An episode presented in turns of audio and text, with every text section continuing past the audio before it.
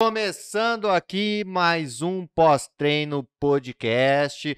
Eu sou Diego Colino, conhecido também como Dilon, aqui no MS, e tô aqui hoje com meu parceiro Breno Carioca.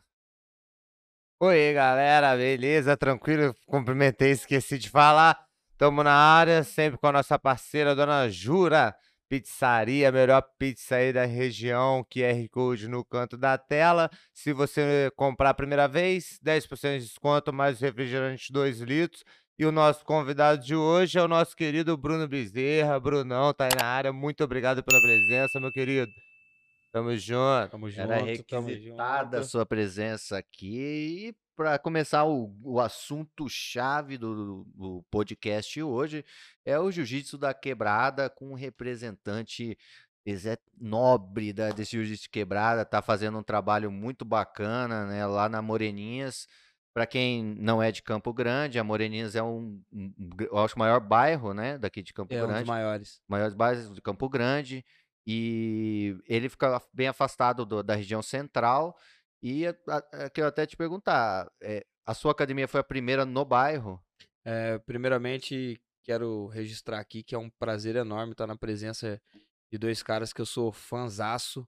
O, Dilon tenho, tive a oportunidade de viajar com ele, de conhecer um pouco mais. Eu, como faixa branca, olhava lá e falei, cara, esse cara é sensacional. Verdade. E, e o Carica também, que em várias oportunidades já pude, é, já pude expressar também a admiração que eu tenho por ele, pelo trabalho dele. Enfim, um prazerzão estar tá aqui. Iago também, que está ali no, no, backstage ali. É, o nosso diretor. Que, cara que eu sempre guardo um carinho, sempre a gente Boninho. conversa, brinca bastante. Boninho. o Boninho, é nossa. mais um, um, um, apelido que eu não conhecia, pô. Boninho. É, e é um prazerzaço estar aqui com vocês, trocando essa ideia aqui. E, e de um trabalho também que está sendo muito bem visto aí pela quebrada. Todo mundo. Massa, cara. Todo mundo tá achando fantástico aí a resenha que, que é trazida aqui pro, para os nossos telespectadores. Ah, pô, valeu. É, qual foi a pergunta? Então, a gente vai começar. Acho que nem teve pergunta não ainda. Nem teve é, pergunta. É. Então, não, é que, é pra, que a gente tá falando do seu trabalho lá no bairro da Moreninhas e eu perguntar se foi o primeiro academia, porque é, para quem não conhece, cara, eu que sou de fora da Moreninha, para vocês é o lugar. Quando a gente vai daqui para lá, Cara, é, um, é uma cidade para mim. Eu olho ela assim, cara, nossa, tem, é muito grande. É uma região tão grande de Campo Grande que, como a gente está aqui no, na região, trabalha na região central, quando vai para lá eu tenho menção, nossa, é um bairro imenso, né, cara? É, é enorme. E lá encontra-se de tudo, de tudo. É, lá teve o Peterson na década de 90 90, ele iniciou com, com o jiu-jitsu lá. O Peterson, que era aluno do Abdala. Ah, sei. É, o Peterson iniciou com jiu-jitsu lá, ficou com jiu-jitsu lá por cinco anos, mais ou menos. É, inclusive, tem, tem alguns amigos que foram formados faixa azul, roxa, marrom, pelo, pelo Peterson.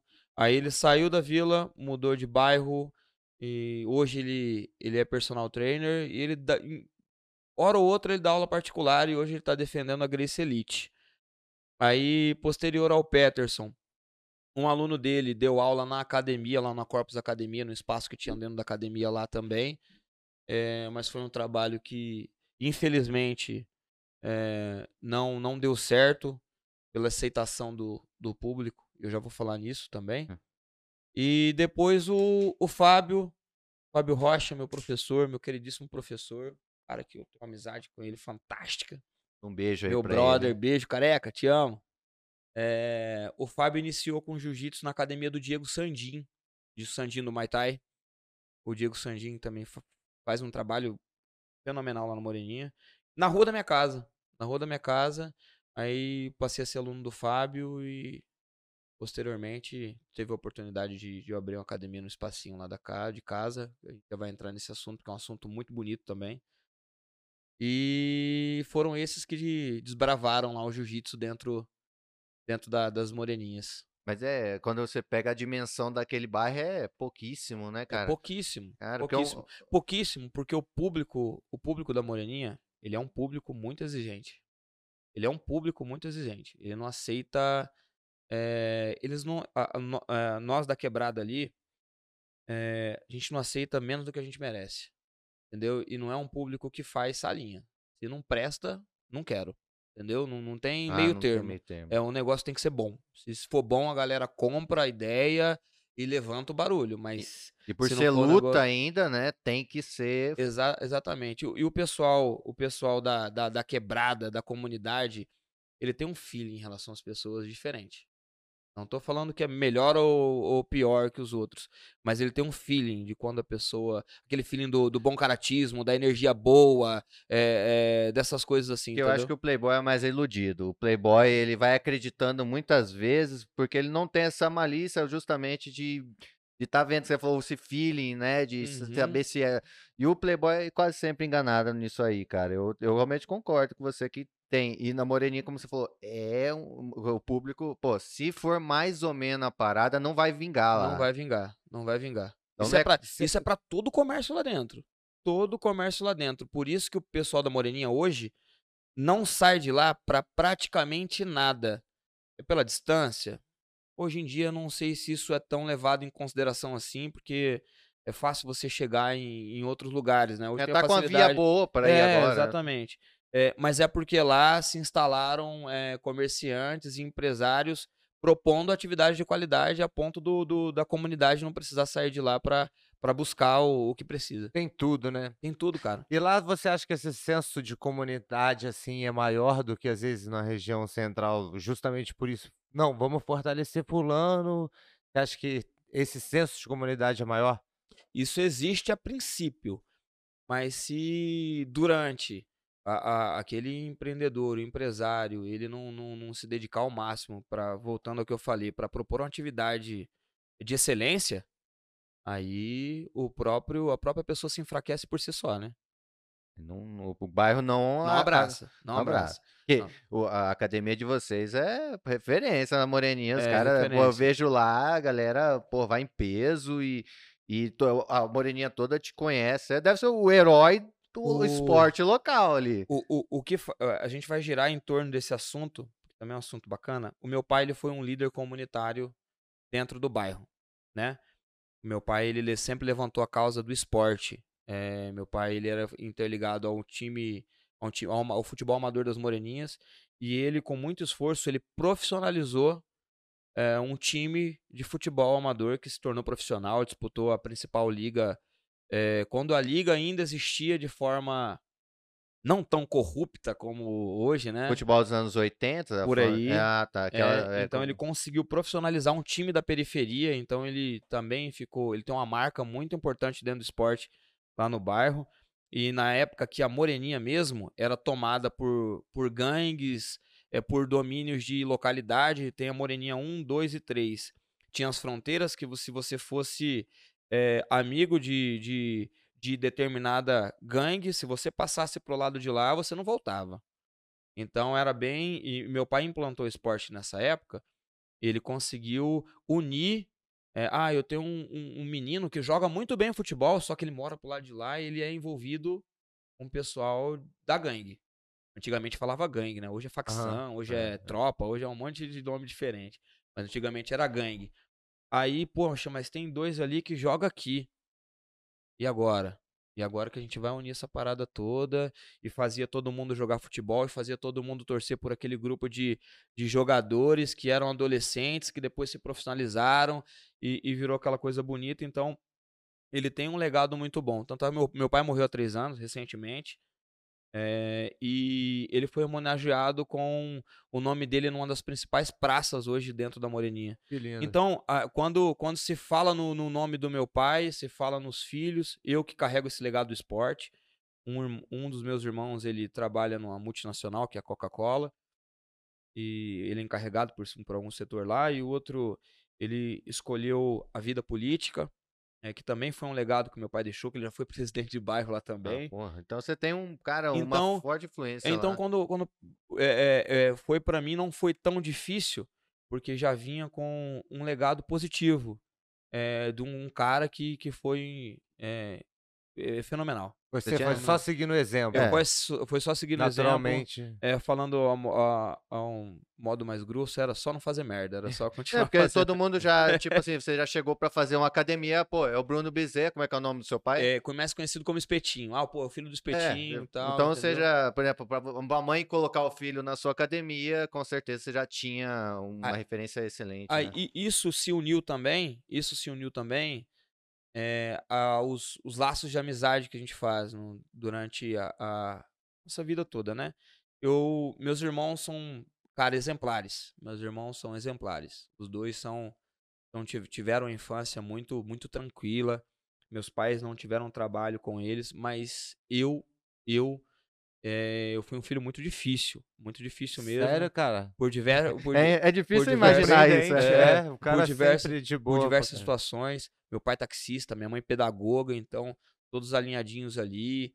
E eu era o filho que era expulso de colégio, eu era o filho que dava trabalho, eu era o filho que andava com todo mundo, era filho de polícia, era filho de traficante, era. Hum. Eu sempre fui um menino muito eh, bem dado ia na onda de todo mundo, né? Eu nunca tive. Se você chegar aos nam- namoreninhas, você não vai encontrar é, inimizade, é, é, porque eu sempre fui um menino boa praça, né? Gostava de conversar com todo mundo, não fazia distinção de nada, não sou assim, inclusive, não faço distinção de nada, eu, eu consigo enxergar o ser humano além da casca, né?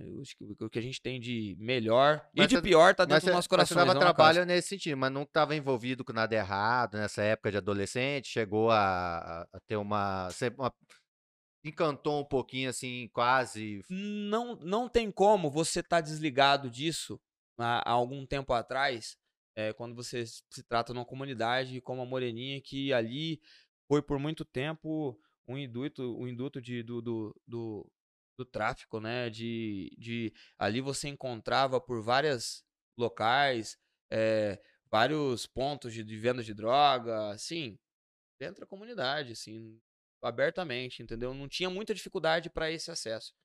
Então, é, é, ficava muito difícil, mas eu sempre tive uma educação muito boa e uma orientação muito boa dos meus pais e sempre sabia onde eu podia pisar, colocar o pezinho. E pra quem não conhece, não frequenta a comunidade, nunca frequentou, não, consegue entender que às vezes o cara que tá ali no movimento era o moleque que fez o pré-escolar, alfabetização com você, tipo, era amigo que tu brincava de brincadeira mais inocente possível e a vida só deu aquilo, né? E, e tem gente que não consegue entender, né? que como você conhece essas pessoas. né? É, e, É, e a história, e a me- as mesmas histórias que, que a galera conta, né? Perde, é, perde amigos importantes para para criminalidade em relação a estar preso, a perder a própria vida também, às vezes com confronto com a polícia, é, ou com problemas dentro da própria organização criminosa, que acaba é, sendo morto, etc. A gente encontra muito disso. Nada, nada, nada muito distante do que é em, em- qualquer outra comunidade, em outro bairro periférico. Mas isso, hoje em dia, hoje em dia, isso está sendo algo muito escasso. É, Eu que eu- vivi isso na minha eu- adolescência. Eu ia falar isso aí, que a Moreninha, quando eu cheguei, assim, em Campo Grande, ou, ou quando eu me lembro, assim, pelos meados dos anos 2000, era conhecido por ser muito violento lá, é, por ter um índice de criminalidade grande, mas de- isso mudou, né? Isso mudou. Mudou totalmente, eu não escuto mais na televisão falar sobre... Eu todo tempo, quando eu conheço alguém da Moreninha, não fala que lá um bairro é perigoso, mas se você pegar como referência, nem vai falar que assim, a Moreninha é perigosa. Ninguém nem imagina assim tanto, né? Como era nessa época. É, eu vou completar na- na- no próximo final de semana 32 anos. Isso, esse relato que eu tô, eu tô dando pra vocês aqui era de quando eu tinha 13, 14, 15 anos de idade, É. entendeu? Então hoje a, a, a nossa, nossa moreninha, eu acho que eu sempre tive essa percepção. Nunca tive vontade nenhuma de me mudar dali. É Isso que eu ia falar. Quem mora ali, cara, olha, só uma proposta tentadora mesmo, ou às vezes uma oportunidade de, de- de emprego, algo do tipo, pra estar se deslocando dali, pra mudar de Mato Grosso do Sul, Campo Grande. Mas a Moreninha em si, ali é um bairro que é, é muito aconchegante, sabe? É, É pior- é- o calor é ali é verdade. muito, é muito gostoso. Quando eu fui lá algumas vezes e você percebe isso que, cara, eu olhava assim, nossa, tem o banco, tem o mercadão, tem tudo lá. Eu falo, cara, o cara não precisa ir pra, pra lá pra fazer qualquer coisa, né? Então você fica ali no seu bairro, né? E aí você acaba eh, ficando íntimo do bairro, né? Das pessoas do bairro. Quando eu morei fora, era mais ou menos isso, que eu morava num bairro, eu só ficava naquele bairro, eu fazia tudo no, no bairro. Então você vai conhecendo as pessoas e ficando mais, assim, próximo. E lá é enorme, né? Pra quem não conhece Campo Grande. Se eu não me engano, acho que se lá fosse uma cidade, ela ia ser uma das maiores cidades de Mato Grosso do Sul. Se separasse a De Campo Grande, fosse uma cidade mesmo, ela ia estar entre as maiores. E em número, de, e número populacional também. É número populacional, é número populacional. É, é muita gente. É muita gente. É. A gente fala por nossa realidade aqui. Se o cara vem em São Paulo, é. É, não, é diferente, é, diferente. É, mas é uma- um bairro muito grande. E eu sempre fiquei com essa impressão, assim, nossa, cara, um bairro tão grande desse, né? Não tinha muitas academias. É até para entrar num assunto, que é a gente aqui é o representante de jiu-jitsu Playboy, né? Que a gente tá. Eu não. tá- Você fala que não. Só porque eu tenho uma franquia de Playboy. Pergunta, pergunta É. pra ele. Vai Pô. lutar no campeonato, ele chega pro aluno dele e vai lutar com a Aliança. Pega o Playboy, não é? Pô, o Pega o cara Playboy. é, é, É. é Playboy, Não, é. entendeu? Não, Ok? eu- Não é verdade? Ó, eu vou. Eu vou falar um relato aqui de Não, quando eu- eu comecei. Cara, não, de quando eu come- Vai se eu defender, tô deixa ele se tre- Eu defender. tô três dias, velho, tra- serviço de pintura, velho. Hoje eu passei seis horas lixando parede pro cara falar Cara, do papo de Playboy, manda fazer, E né, eu pô? odeio Playboy, irmão, tá ligado? Ele sabe disso. Quantos Desculpa alunos atrapalhar essa Playboy que você não dá aula? Não, tem- claro que eu tenho cliente Playboy, mas tem Então, cliente porra. correria também, tá Tem ligado? também. Não tem Não, como. Mas é que a gente aqui também, vamos pegar. Mas eu não A gente curto tá na- Playboy, já falei É. várias vezes aqui. E hoje, com o Bruno aqui, que é de quebrada, eu vou ter apoio, porque eu já cheguei e falei aqui nesse podcast que a vida do Playboy é mais fácil. Ele que passou pano Não, quente, não o ser pano convidado que quente, tava. não. Ele vai Quem? lançar a vida do Playboy, né? É fácil, é É, é, meu irmão, um morango, cara. Fala aí, Brunão. Não, Quando- As mas correria. Ó, mas O que, dá. que cara. tu teve Ó, que fazer pra viver falar. do seu sonho? Aliança, mas a Aliança e Grace Bar nunca vai ser de quebrada. Não, não, Aliança é, franquia de Playboy. Então, não tem como. Playboy. É franquia lá. de Quando- Playboy. quando- Isso que eu tô falando. mas quando a tô gente era faixa é branca. Quando a gente era faixa branca e faixa azul, faixa branca e faixa azul, ele vê o, o, o, o oponente dele é inimigo dentro e Ah. fora do tatame. não segue nem no Instagram, não É. quer saber de conversa, pô. Não tem. Não, Não tem segue, mas stalkeia. né? É, está ok ali, mas não segue não, pô. Monta até conta fake pra cuidar a posição, cara lu- tá assistir treinando, luta. Então, na, na, na faixa branca e na, e na faixa azul, pô, a maior rivalidade na época era com a GB. É, que eu queria isso. Pô, mano. o, o, o, o, o lema, a missão era fogo nos Playboy, cara. É. Não tinha jeito. Lembra quando alguém ganhava, os caras fizeram, como é que assistia um grito lá, né? Favela. Era, favela. Mas assim, isso é até a gente conhecer você, ter a oportunidade de conhecer você um pouco mais, é, de, a oportunidade de conhecer o Gustavo. Porra, cara, o Gustavo, ele é um cara fenômeno, um cara que ele tá direto na moreninha lá nos pagodes lá, cara. É, o ele Calilão, gosta, ele o gosta. Calilão deixou o Gustavo com, É, o Calila. com ela- o crachá da, da moreninha lá, ele cara. curte, ele curte É, o pagode, o bicho gosta do então, é, pô, a gente teve a oportunidade de conhecer os meninos lá e, e com o decorrer do tempo, essa rivalidade ficou só dentro do tatame, mas antes É, Mas era legal que era uma rivalidade que, que era maneira.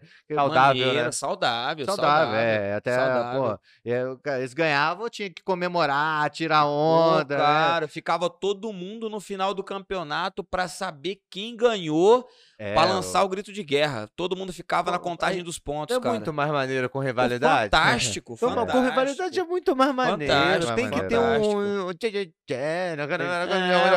É. Porra, cara, era porra, velho. Um de cada lado aqui, ó. E, os dois lá com o cu na mão. Coco na mão, Tudo na velho. conta dos dois, meu irmão. Porque lá, e- e um torcida, bom- pô, a é, torcida pô. grande, né? Porque a luta ali é importante. Cada luta que você ganhava direta, né? Então, Não, Pô, é, é cara, maneiro, era demais, maneiro. cara, demais da conta. não, e era essa disputa, né?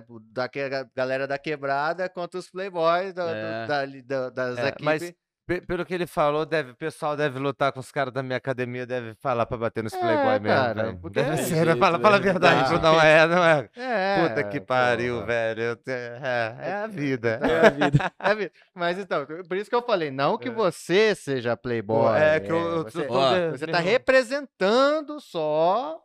Algumas academias são mais de playboy, outras são um pouquinho menos, e vai diminuindo os playboys. E eu queria até perguntar pra você, como é que é essa visão? Porque, pô, vamos, vamos pegar, quando você sa- sai pra competir, um garoto lá da, da Moreninha, às vezes, pô, tem uma situação financeira não tão boa, ele tem que, pô, fazer um sacrifício da porra, tem que eh, juntar dinheiro, tem que comprar kimono pra ir competir, porque o kimono tem que ser bonzinho, e às vezes É, o cara tem um kimono... não pode. É, e Às quando ele chega lá na família, competição, né? chega ver o cara naquele kimono zerinho, cheio de pet, e o cara na maior marra, um playboy de cabelo. Dá uma, uma estigma a mais, assim, um um- uma força a mais, cara. Ou, ou vira intimidação, no É. caso, assim. Ou tipo, pô, É. o cara tem tudo. Tudo é isso mesmo. Eu posso. Eu, eu- o, o que que eu prego em, em isso é para todos os aspectos dentro da minha academia lá. Eu ganho tempo, muita gente fala que perde, mas eu ganho muito tempo das minhas aulas, né? Alguns alunos mais antigos brincam comigo, tiram o maior sarro. E acaba o treino, eu fico 15, 20 minutos com eles, todos sentadinhos lá. eh, e não deixo ninguém embora antes disso. E fico conversando com eles. Acho que exige muito é principalmente pela região que a gente está. Essa conversa ela tem que ser uma conversa constante e diária. É, tem que ser muito constante em relação a vários aspectos. É, um deles, um desses aspectos é essa parte a gente não não julgar, não julgar o livro pela capa, Ah, legal. a pessoa pela casca. Isso é, é até por um, por um, por um efeito reverso. Pra gente não olhar para nós mesmos com aspectos de inferioridade. Entendeu? Ah, não, não tem porquê. Eu- eu- e- esse tipo de, de, de avaliação eu tento trazer para eles como totalmente fora de, de contexto, de cogitação. É, dentro do jiu-jitsu, só há algum tipo de, de avaliação a ser feita. Aquele que treina mais aquele que treina menos. Então, independente de, de, de, de qualquer situação, eu tento implantar neles uma mentalidade campeã. Mentalidade campeã. É, se a gente for parar para pensar, se eu for deixar essas coisas me tomarem, eu que já tô calvo, eu vou olhar pro meu parceiro, pro meu adversário, caralho, o cara tem mais cabelo que eu. Isso aí vai me fuder. Cara. Isso aí vai É, me fuder. porque isso tudo isso é coisa que É. a gente cria. É, Nada isso é real. E eu, eu vejo muita gente criando isso, realmente. Cria. Olha, É. fala assim, Porra, esse que- cara treina mais que eu, esse Pô, cara, cara- tem mais tempo. O cara tá lá com, com um kimono lá, aquele kimono estampadão, que o- a estampa é mais cara que o kimono. É. O cara tá lá com a parada toda. Caralho, velho, que kimono da hora. Porra. Pô, esse cara deve ser foda, né? Tá com um kimono da hora, o kimono com o nome dele, ó, lá com, a, com o endereço do Instagram dele. Puta, esse cara deve ser foda, né? Caralho, já me fudeu. Porra, vou Então- lutar com um cara que descoloriu o cabelo. Ah, não, podia ser todos. É, mesmo. É, é coisa, é que- realmente coisa mesmo boba. só, que gente... só que eu também não deixo crescer na cabeça deles aquela parada assim. Caralho, eu sou da favela, vou meter. a-" Não, pô. Ah. o, o, o, o da favela e o Playboy, dentro ali do tatame, o que vai determinar é quem treinou mais, velho. E pronto, acabou. É que o, o tatame ele é democrático e ele, ele não. Assim, ele é justo ali da- no seu movimento, né, cara? O É, que que é, você- é, é, e ele né? tem que, ele tem, que- ele, e tem que ser essa orientação em todos os aspectos. O professor, ele tem que, o professor, ele tem que implantar essa ideia de tatame em relação a todos os sentidos, como se ele fosse míope para qualquer tipo de situação. Sexualidade, classe social, é, tudo, raça, credo, tem que ser completamente míope. Porque o tatame é o único dos poucos lugares do mundo onde a gente consegue encontrar isso, cara. Aí vem o professor e tenta ficar pregando. Ele acredita. Pô, ali não, ali não é lugar. Eu, Não, cara, concordo. isso, olha, eu concordo, Virou gênero, número e grau. Eu acho não que é lugar. É, é, cara, não é lugar, porque aí é um Eu- lugar saudável. Eu o acho que eu sou, une, cris- né, eu sou cara? cristão. Por meus amigos me conhecerem, sabem que eu sou cristão. Sabem que eu sou cristão. O amor, ele pode ser pregado de todas as formas. Ele não precisa ter um título. Você precisa. Você pode disseminar o amor sem. Eu tenho amigos, cara, e amigos assim que são amigos meus com opiniões totalmente diferentes. E eu amo eles, não é pela opinião que eles têm, pô Eles são, né? pelo que eles são. É, o cara que me trouxe pelo, pro jiu-jitsu, por exemplo, é ateu. Eu sou. aí, ó, Você vai estar conversando Eu, com. eu tô ex-ateu. É, me converti é, eu- o a- cara- de novo há O pouco cara tempo. que me trouxe pro jiu-jitsu é ateu. Eu não vou cair na besteira de discutir sobre isso com ele, porque é uma coisa que é a crença dele, pô. É, e É também. a crença. né? Se ele me perguntar alguma coisa, aí eu vou falar. Ô, Bruno, qual é a da sua religião? Aí eu vou falar o que eu sinto. Uma Mas eu pergunta- não vou falar como prega- eu não vou pregar como verdade absoluta, porque isso não existe. E não como faixa preta, mas como Bruno Bezerra, Isso, um ser exatamente. humano. Agora, Como dentro indivíduo. do tatame, dentro do tatame, já cansei de fazer assim, ó, galera. Uma, uma semana fantástica, ou aconteceu alguma coisa assim que precisava de uma, de uma energia, uma comoção total. Já cansou de acontecer isso. Meus alunos são prova, reúno todo mundo, fechem os seus olhos, eh, façam a prece em relação àquilo que vocês acreditam e vamos mandar energia positiva para essa pessoa. Quem Eu- quiser orar, ora. Quem quiser pensar no que Isso, acredita, cara. isso mas cada um com, com, com o seu. Entendeu? Isso, isso é muito importante, é um assunto interessante, sabe? Porque é uma coisa que a gente fala bastante, a gente às vezes encontra academias que o professor quer impor a religião dele, quer impor a ideologia política dele, quer impor até o time de futebol, o cara quer impor. Time de E- futebol eu nunca vi impor, não, mas é, religião, ideologia Então, política, o, pô, E o que acontece é o- o ta- não é para isso. Isso que o Bruno falou agora é uma coisa que eu percebi muito quando eu fui trabalhar fora do Brasil, que eu trabalhei num, num, num- num país que não era cristão. Não era cristão. Ele é, tem várias religiões, ele é, é laico, né? Mas a maioria dos meus alunos tinha muçulmano, tinha budista, tinha alguns cristãos também, tinha hinduísta. Então, eram muitas religiões, então como o tatame tinha que ser totalmente neutro, né? Neutro. É, entendeu? Eu não podia, é, se, eu, se eu fosse, eu não sou assim religioso, como nossa Constituição diz que é para nosso país ser É, laico, né, cara? é, Que, mas é, acho legal porque muitas vezes quando você, você professor que impõe a sua, a sua visão de mundo ali sobre o aluno em questões que não, não fazem parte do sua alçada no jiu-jitsu, muitas vezes você, ele- é, o seu aluno se sente desconfortável por estar ali. Entendeu? claro, tem alguns, né? É, e acaba, às vezes, a pessoa até desistindo porque se sente desconfortável, o professor começa é, a, a falar muito numa coisa que ele não quer escutar. Por exemplo, a religião é uma coisa bem sensível, porque tem gente que vem com a religião lá de casa, é, com o pai, com a mãe, é, com a família tradicional dentro daquela região, e quando chega no tatame, às vezes é confrontado por uma ideia que ele não é ali, ele não tá ali para isso, ele tá para aprender jiu-jitsu. Ele quer aprender jiu-jitsu. Então, e como você falou, você pode expressar isso aí de diversas formas. Como essa forma que você mostrou é uma forma excelente, né? Ó, cada um dentro de uma coisa de energia que todo mundo tem, independente de, de religião, todo mundo tem. Isso é legal. Então, só que quando o professor começa a impor demais, eh, eu acho que aí fica ruim. E eu vejo isso acontecer bastante. Ó, tem algumas situações, você falou de religião, vou dar um exemplo de religião. Já fui em várias academias que mete louvor e fica, né? Como se. é, é, pô, sei lá, eu acho que a gente dá um exemplo, você pega um. Imagina, você vai numa academia de. O professor ele é de uma religião de matriz africana. Ele vai botar lá. Cordão de.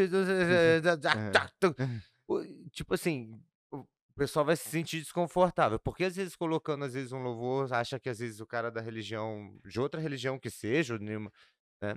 Piada homofóbica também, age como se fosse de forma natural. E uma vez também que você falou de ideologia política, cara, eu vi uma, uma academia e os caras, tipo assim, na hora de cumprimentar a final, os professores, Bolsonaro, Bolsonaro. Aí quem não falava, cara, já sai pra chute, assim. E tipo assim, olha o quanto que o jiu-jitsu pode unir as pessoas, o quanto ele pode fazer, e às vezes alguns professores pegam coisas que eh, não é que separam as pessoas, mas são coisas individuais, né, cara, e misturam nisso. E são coisas, é só você não complicar. O jiu-jitsu ele tá tão ali, tão fácil. Ele tá tão fácil. É só não complicar. Só passar posição. É só não complicar, pô. É só não complicar. É só não complicar. É só não complicar. Brunão, tu falou agora há pouco, cara, que você sempre perdia, que na verdade ganhava um tempo conversando com seus alunos, que é muito importante. Cara, é, periferia é o seguinte, meu irmão. A mãe tá trabalhando o dia inteiro, às vezes o guri tá sem o pai por diversos motivos, ou por estar trabalhando muito tempo fora, ou por às vezes o pai vazou, né? Independente, né? Você acha que esse papel que você faz de conversar com seus alunos é uma conversa que muitos deles às vezes não têm em casa e consegue nisso esse apoio? Eu já vi dentre essas conversas alunos com a mesma idade que eu, alunos mais velhos que eu, chorando. Chorando. Se comovendo com alguma coisa simples. Às vezes nem era direcionada para ele. Foi uma coisa que eu fui tocado a dizer por algum momento, alguma situação. E isso aconteceu. Eu costumo, dentre as minhas orações, e como eu já havia dito para vocês, sou cristão, mas eu não prego. É isso dentro do tatame porque eu acho isso um erro, né? Não condeno quem faz, mas eu acho isso um erro. É, assim, ele- todo É. mundo tem o direito de fazê-lo porque não tem nenhuma regra que É, impeça. impeça, né? é, entendeu? Mas eu Não não, acho uma regra. legal. Eu É, não acho legal. Eu falaria que não. Mas dentre as minhas orações, eu peço para Deus que, que Ele me use como ferramenta de suas obras. E Deus prega o amor. E nesses momentos eu sinto tocado por Deus a dizer algo. Algo que pode acrescer na vida de alguém. Alguma experiência que às vezes tenha acontecido comigo, eu tenha visto. E por inúmeras vezes, quase todas, eu vejo alguém se emocionar, eu vejo alguém falar, vir falar comigo depois disso, entendeu? E, e eu acho isso fantástico. É, é que eu acho que o professor ele acaba criando aquela confiança no aluno, né? De, de tal maneira que, que isso que o Bruno falou. Cara, eu já tive aluno de 40 anos, 50, e o cara chorar, que nem ele falou, o cara chega pra conversar com você e chora. E- Chora. E, e para homens, né, essa parada de chorar, que é, que é uma coisa muito tabu, é realmente com, com alguém que ele confia muito, que, que É. tá. Porra, mas é. eu choro junto e abraço, Então, cara. eu também, aí eu, cara, eu, eu também fico assim, porra, sensibilizadíssimo, né? Porque é, é justamente por isso, falo, cara, pô, o cara tá confiando tanto naquilo que eu tô falando pra ele, né? Que eu tô ensinando no dia a dia, e pra gente é simples, às vezes a gente tá ensinando o cara a passar uma guarda, mas aí quando você começa ali, quando ele consegue passar aquela guarda, ele fala, cara, o cara me ajudou, de verdade. Aí, Então ele começa a criar uma confiança e, eh, eh, que a gente tava falando, já entrar no assunto, não tem, eu acho, como a gente dividir eh, professor-cliente, pelo menos no jiu-jitsu, da forma que a gente trabalha. Eu Ah. também tenho essa concepção formada comigo, é, também por minhas experiências, né? Porque, poxa, eu sou da comunidade. Eu nasci ali naquele lugar, eu nasci ali naquele lugar, eu estudei ali naquele lugar, eu não saí dali para trabalhar. Eu sempre trabalhei ali. Ali eu tive a, a minha formação como, como cidadão, como homem. Ali eu crio as minhas, minhas filhas. Minhas filhas estudam ali. Então minha, vi, minha vida sempre girou em torno daquele lugar ali, entendeu? Então, é, quando eu recebo os meus alunos na academia, eu recebo aquele amigo de infância, eu recebo o, primo do amigo, eu recebo o parente, Ah, eu então recebo conhece, né? todo mundo ali, é, é aquele que estudou na sala do lado, do, do meu terceiro ano, do meu, do meu primário, entendeu? Então, às vezes, chegou aluno ali que chegou com a foto do prezinho, cara. Ô, Porra, Bruno, tem uma foto lá, vou mandar pra você. Tira a foto. Eu recebo um aluno que eu fiz o, o pré com ele, cara. Aí ele já pede um Então, grau, né? De Não um vai grau. pedir um grau. Fortalece o grau Ah, aí. Cara, tem uma pô. molecada abusada lá. Ah, Tem uma molecada Todo lugar, abusada. todo Tem uma lugar. Mas, molecada a- abusada. eu vejo isso, cara, porque transparece, cara, de uma forma muito real mesmo, essa, essa relação que você tem com seus alunos de amizade, cara. E, cara, eu, eu, o Dilon também acho, eu vejo que ele tem também. E, cara, eu acho isso tão bonito, cara, eu acho essa parada tão maneira. Eu até falo por vezes, eu não consigo, cara, entendeu? Eu falo pra mim assim, eu tenho que ser o professor, tá ligado? Eu tenho que ser o professor. Porque eu acho que eu, eu sou mais rigoroso assim, então os amigos assustam. Então eu escolhi vestir a carapuça do professor. Mas vocês, cara, cara, é uma forma muito bonita mesmo. Quando as pessoas falam com, com, com seus alunos, principalmente quando você reposta, né, cara, é, é nítido, transparece uma amizade, é algo maior ali do que realmente relação professor. ver o que eu gosto muito quando acontece, às vezes, de. Aconteceu já algumas vezes, né? Do pessoal chegar pra mim e querer comprar um livro meu pra dar de presente pro professor. Eu acho, cara, essa coisa mais bonita, que o cara, pô, realmente ele tá amarradão. Fala, cara, eu vou dar alguma coisa pro meu professor e tal. Aí um eu dos primeiros. um pra dar pro meu Então, é, professor. você comprou também. Aí um dos primeiros que comprou, que compraram o livro quando eu é, imprimi, o aluno do Bruno. Chegou, Que cara, massa. eu vou comprar o livro pro meu professor, é aniversário dele, acho que era seu aniversário, né? Aí ele pegou e levou você lá em casa, né? Eu tava dando aula na, na- na casa dos meus pais, aí você chegou e foi, o aluno foi lá, falou, cara, eu vim aqui, pra, pagou antes, eu vim aqui para dar o livro pro Que meu massa. professor, cara. Então, aí eu vi o carinho que É, o aluno tem- tem pelo aluno, Tem, os alunos deles mostram mesmo de uma forma É. realmente transparece, né? E- é e- verdadeiro. E isso é recíproco, cara. Eu sou apaixonado por meus alunos, cara. Apaixonadíssimo, Dá pra ver também, cara. Eu fico, É sem, eu fico sem dormir quando eu sei que algum outro tá passando por algum perrengue, passando por dificuldade. É, eu paro o que eu tô fazendo, paro o que eu tô fazendo mesmo pra, pra atender. Às vezes quando acontece alguma fatalidade de... é, e aconteceu, né, cara? Com essa pandemia a gente perdeu muitas pessoas importantes. É, cara, é, é, foi, foi muito triste. Graças a Deus isso tá sendo sanado, né? É, Foi um momento bem um barra pra momento todo mundo, muito né, barra. E, e, e eu parei de inúmeras vezes que eu tava fazendo assim. Pô, Bruno, aconteceu isso. Você tá. É. Eu tô indo agora, hein? Tô indo agora. Porque se eu não ia conseguir fazer. Não é por. Ah, eu tenho que estar lá. Ah, é um momento importante pra, pra minha figura como professor amigo. Não. Eu não ia conseguir fazer o que eu estava fazendo. Eu tinha que parar pra estar lá. Era algo de mim. Entendeu? Então, é, é um pequeno exemplo, assim. E ele se entendeu? preocupa muito com você também, né? É- é você muito rece- percebe é que muito- é muito- é muito qualquer recíproco. dificuldade, assim, os alunos aparecem todos em peso, assim, cara, o que tá acontecendo, professor? Tá precisando. E você vê que É. eles estão realmente. É muito, é muito recíproco esse, essa relação. Acho que tudo que é. E eu acredito muito nisso. Eu acho que é tudo que é verdadeiro, cara. É, é- é- tudo que é verdadeiro transparece aquela pureza, aquele, aquele, aquele feeling, né? Aquela, aquela reciprocidade. E é, e é muito verdadeiro. É muito verdadeiro. É muito verdadeiro e eu deixo isso. Eu dou uma abertura para meus alunos, uma abertura assim, e eu tenho essa abertura com eles, para também na hora que, como eu sou um ser humano, eu sou um faixa preta, mas eu sou um ser humano. É, isso que a gente, a Eu gente sempre, vou, a gente sempre prega isso aqui. eu cara. vou cagar alguma hora com algum amigo meu, cara. E um amigo meu, aluno meu. Isso vai acontecer. E eu deixo isso claro para eles. Grato por ser referência deles, faço o possível para sempre corresponder à altura, mas eu vou errar como ser humano. E na hora que eu errar como ser humano, eu vou querer eles venham comigo, conversar comigo, professor. Brunão, não gostei dessa atitude sua.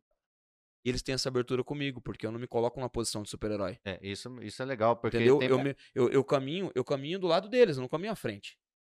Mas, mesmo você caminhando do lado, eles têm você como referência, como um exemplo. Pesa. Essa bagagem pesa. Você queria que, tipo assim.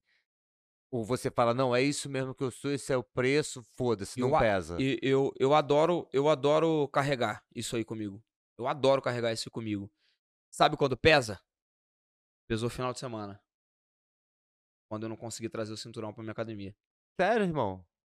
É- é Pô, isso- tava Mas lá. não, pesou porra. nesse peso, pesou nessa parte. Não, pesou mas nessa isso é, é parte. um outro, é uma outra parte que é o seguinte, a gente sempre fala, é, é muito, já lutar é difícil, É. lutar, você botar sua cara, você ir lá e, e apresentar o que você sabe de jiu-jitsu, não o que você sabe, mas o que você pode produzir de jiu-jitsu numa situação daquela, e quando você tem um, um- a- assim, é, a responsabilidade de vários alunos que vão se- te assistir, vão torcer por você, é, vão acreditar que, que o professor deles vai ganhar, isso para algumas pessoas é um tipo de pressão que a pessoa prefere não fazer.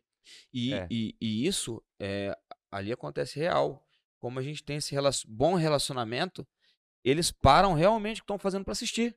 Quando é eu, quando é algum dos outros alunos que estão disputando algum campeonato que consegue ter a, a transmissão, eles param, eles assistem, eles printam, mandam no grupo, reposta, que tá ali assistindo, que tá na torcida, que tá vibrando junto. Isso é uma coisa, como eu ah, acabei de falar, de um relacionamento verdadeiro, de você estar olhando ali e torcendo mesmo para que aquilo dê certo. E aí, E isso é, é, é uma pressão que eu gosto de sentir. Não, eu também. É, eu eu também. adoro, eu gosto de a sentir gente essa pressão. curte lutar, a gente gosta É. disso, não tem como... Só A que gente aí, usa isso como combustível, como É. combustível. aí eu não é nem cagar, que nem você falou. Eu acho que aí quando, cara, você não consegue, você falou, não, você não consegue é, você olhar pro seu aluno e ver a decepção, não a decepção, mas a tristeza, que ele não fica É, decepcionado, ele fica fica, triste. triste. Por você. E aí, cara, isso é a pior coisa que tem, cara. Eu, meu aluno Pô. sai dali triste porque eu perdi, cara. cheguei na academia de viagem e quando eu, eu, eu não consigo concluir os meus objetivos, por mais que eu entenda, acabei de chegar na faixa preta, eu vou me deparar com adversários que já estão há 5, 6, 7 anos lutando na faixa preta, eu vou encontrar essa dificuldade, mas eu também, eu procuro né, também treinar o máximo que eu consigo, procurar os melhores profissionais para estar me ajudando, para mim encurtar esse tempo em dedicação. Mas, porém, quando não acontece, é, chego na academia, pô, eles me abraçam de uma forma é. que é aconchegante. Isso dá um renovo, cara. Pô, Eu já chego treinando, eu já chego puto. Eu falei, caramba, a eu tô muito ruim pra derrota- ficar parado, porra. Eu, tenho, eu derrota já faz chego, isso. peguei É. 24 horas de viagem, cheguei, tomei um banho, comi, botei meu kimono e fui treinar. O, o Dilon falou aqui do aluno ficar triste. Cara, teve uma situação que foi foda. Foi um campeonato e aqui no estado eu lutei, tá ligado? Da federação, inclusive. E veio um moleque de, do, eu acho que de São Paulo, da Cícero de lá. E o moleque me botou na 50, puxou, botou na 50, passou a lapela. E, cara, não saía dali. E eu não, não sabia aquela, como sair daquela situação de 50 com lapela na época, né?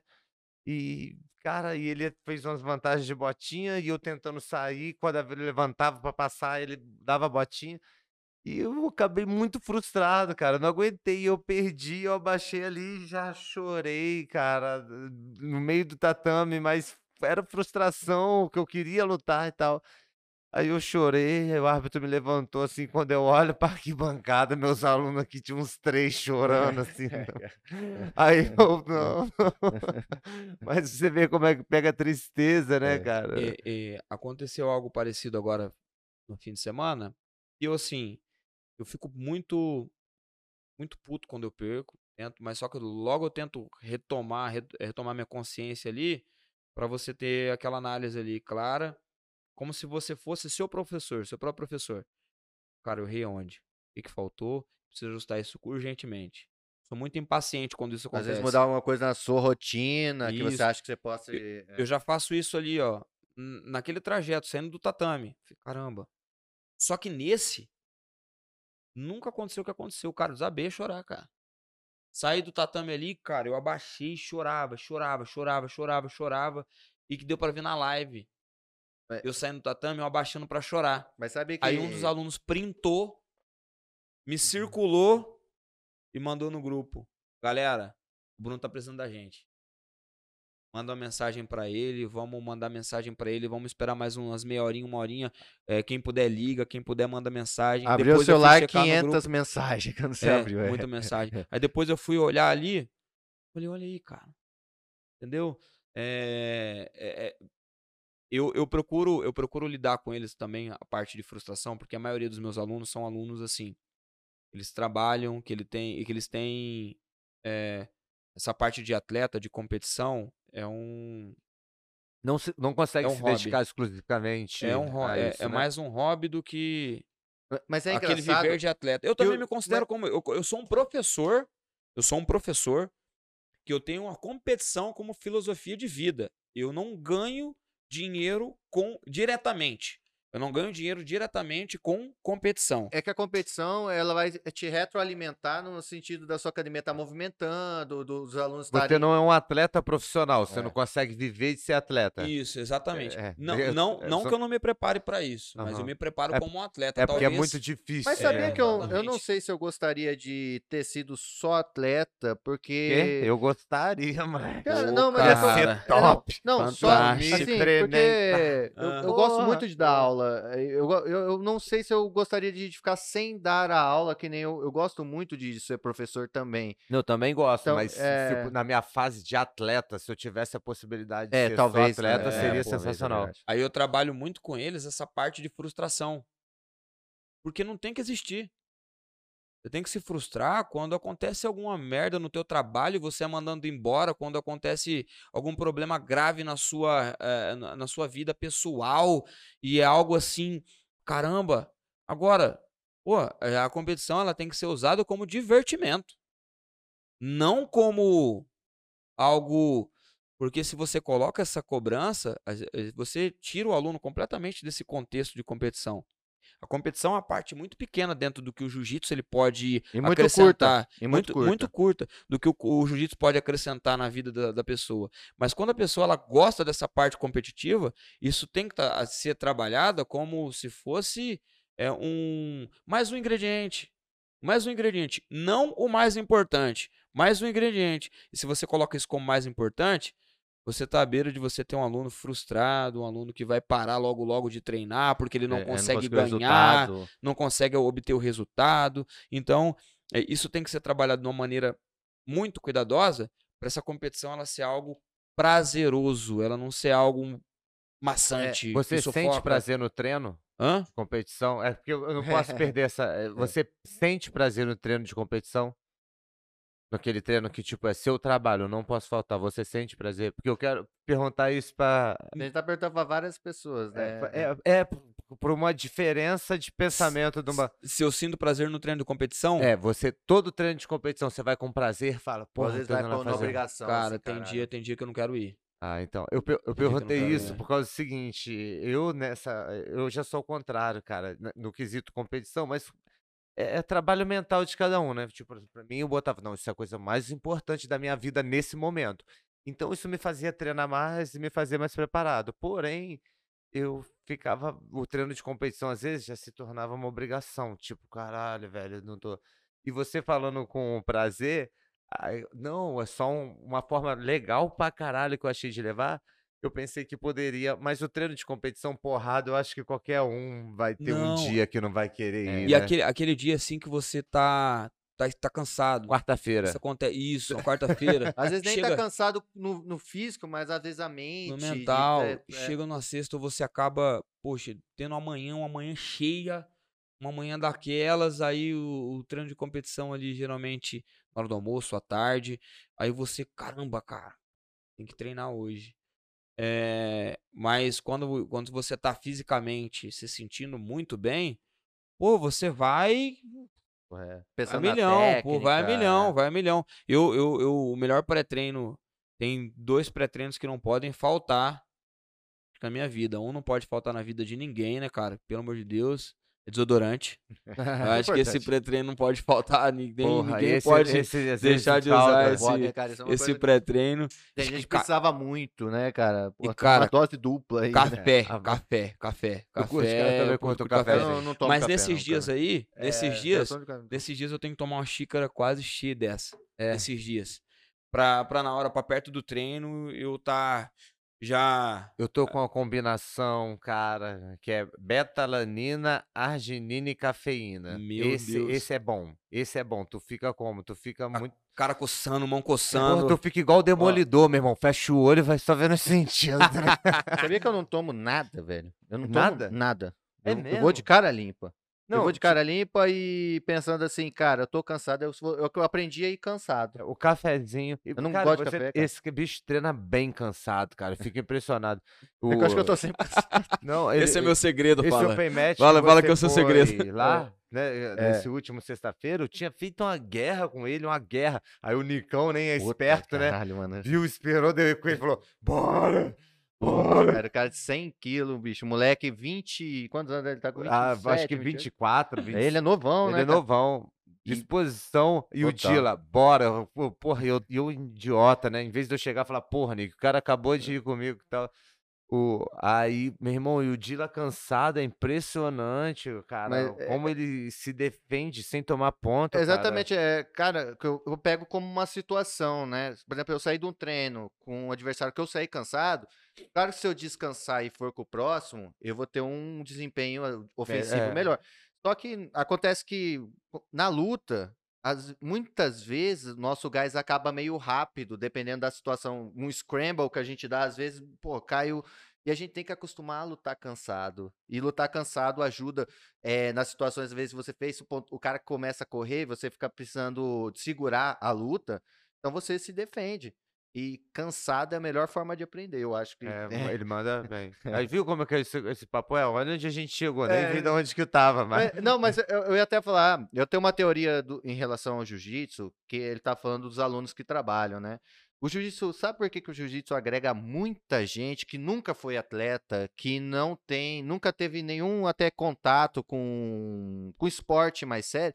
Porque o jiu-jitsu ele te dá uma condição de ser campeão dentro do seu padrão de, de, de luta. Exemplo, ele, ele é um faixa branca, tem 35 anos e. Pesa 12 quilos.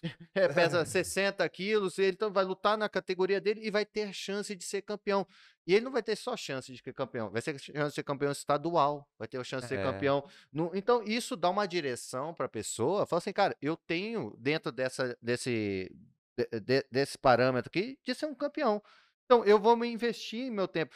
Eu conheço vários, várias pessoas que o trabalho dele praticamente se tornou o- financiador do, da vida dele de jiu-jitsu. Ele trabalha para manter o jiu-jitsu, porque Aham. ele, ele trabalha, mas ele tá pensando na alimentação, ele tá pensando no treino. o- O, o jiu-jitsu ele é, é- ele é muito democrático, né? Ele é muito democrático. Ele também dá uma condição, levando mais além, e nós como professores a gente tem que ter esse cuidado com o aluno, esse, eu acho que esse é o primeiro cuidado.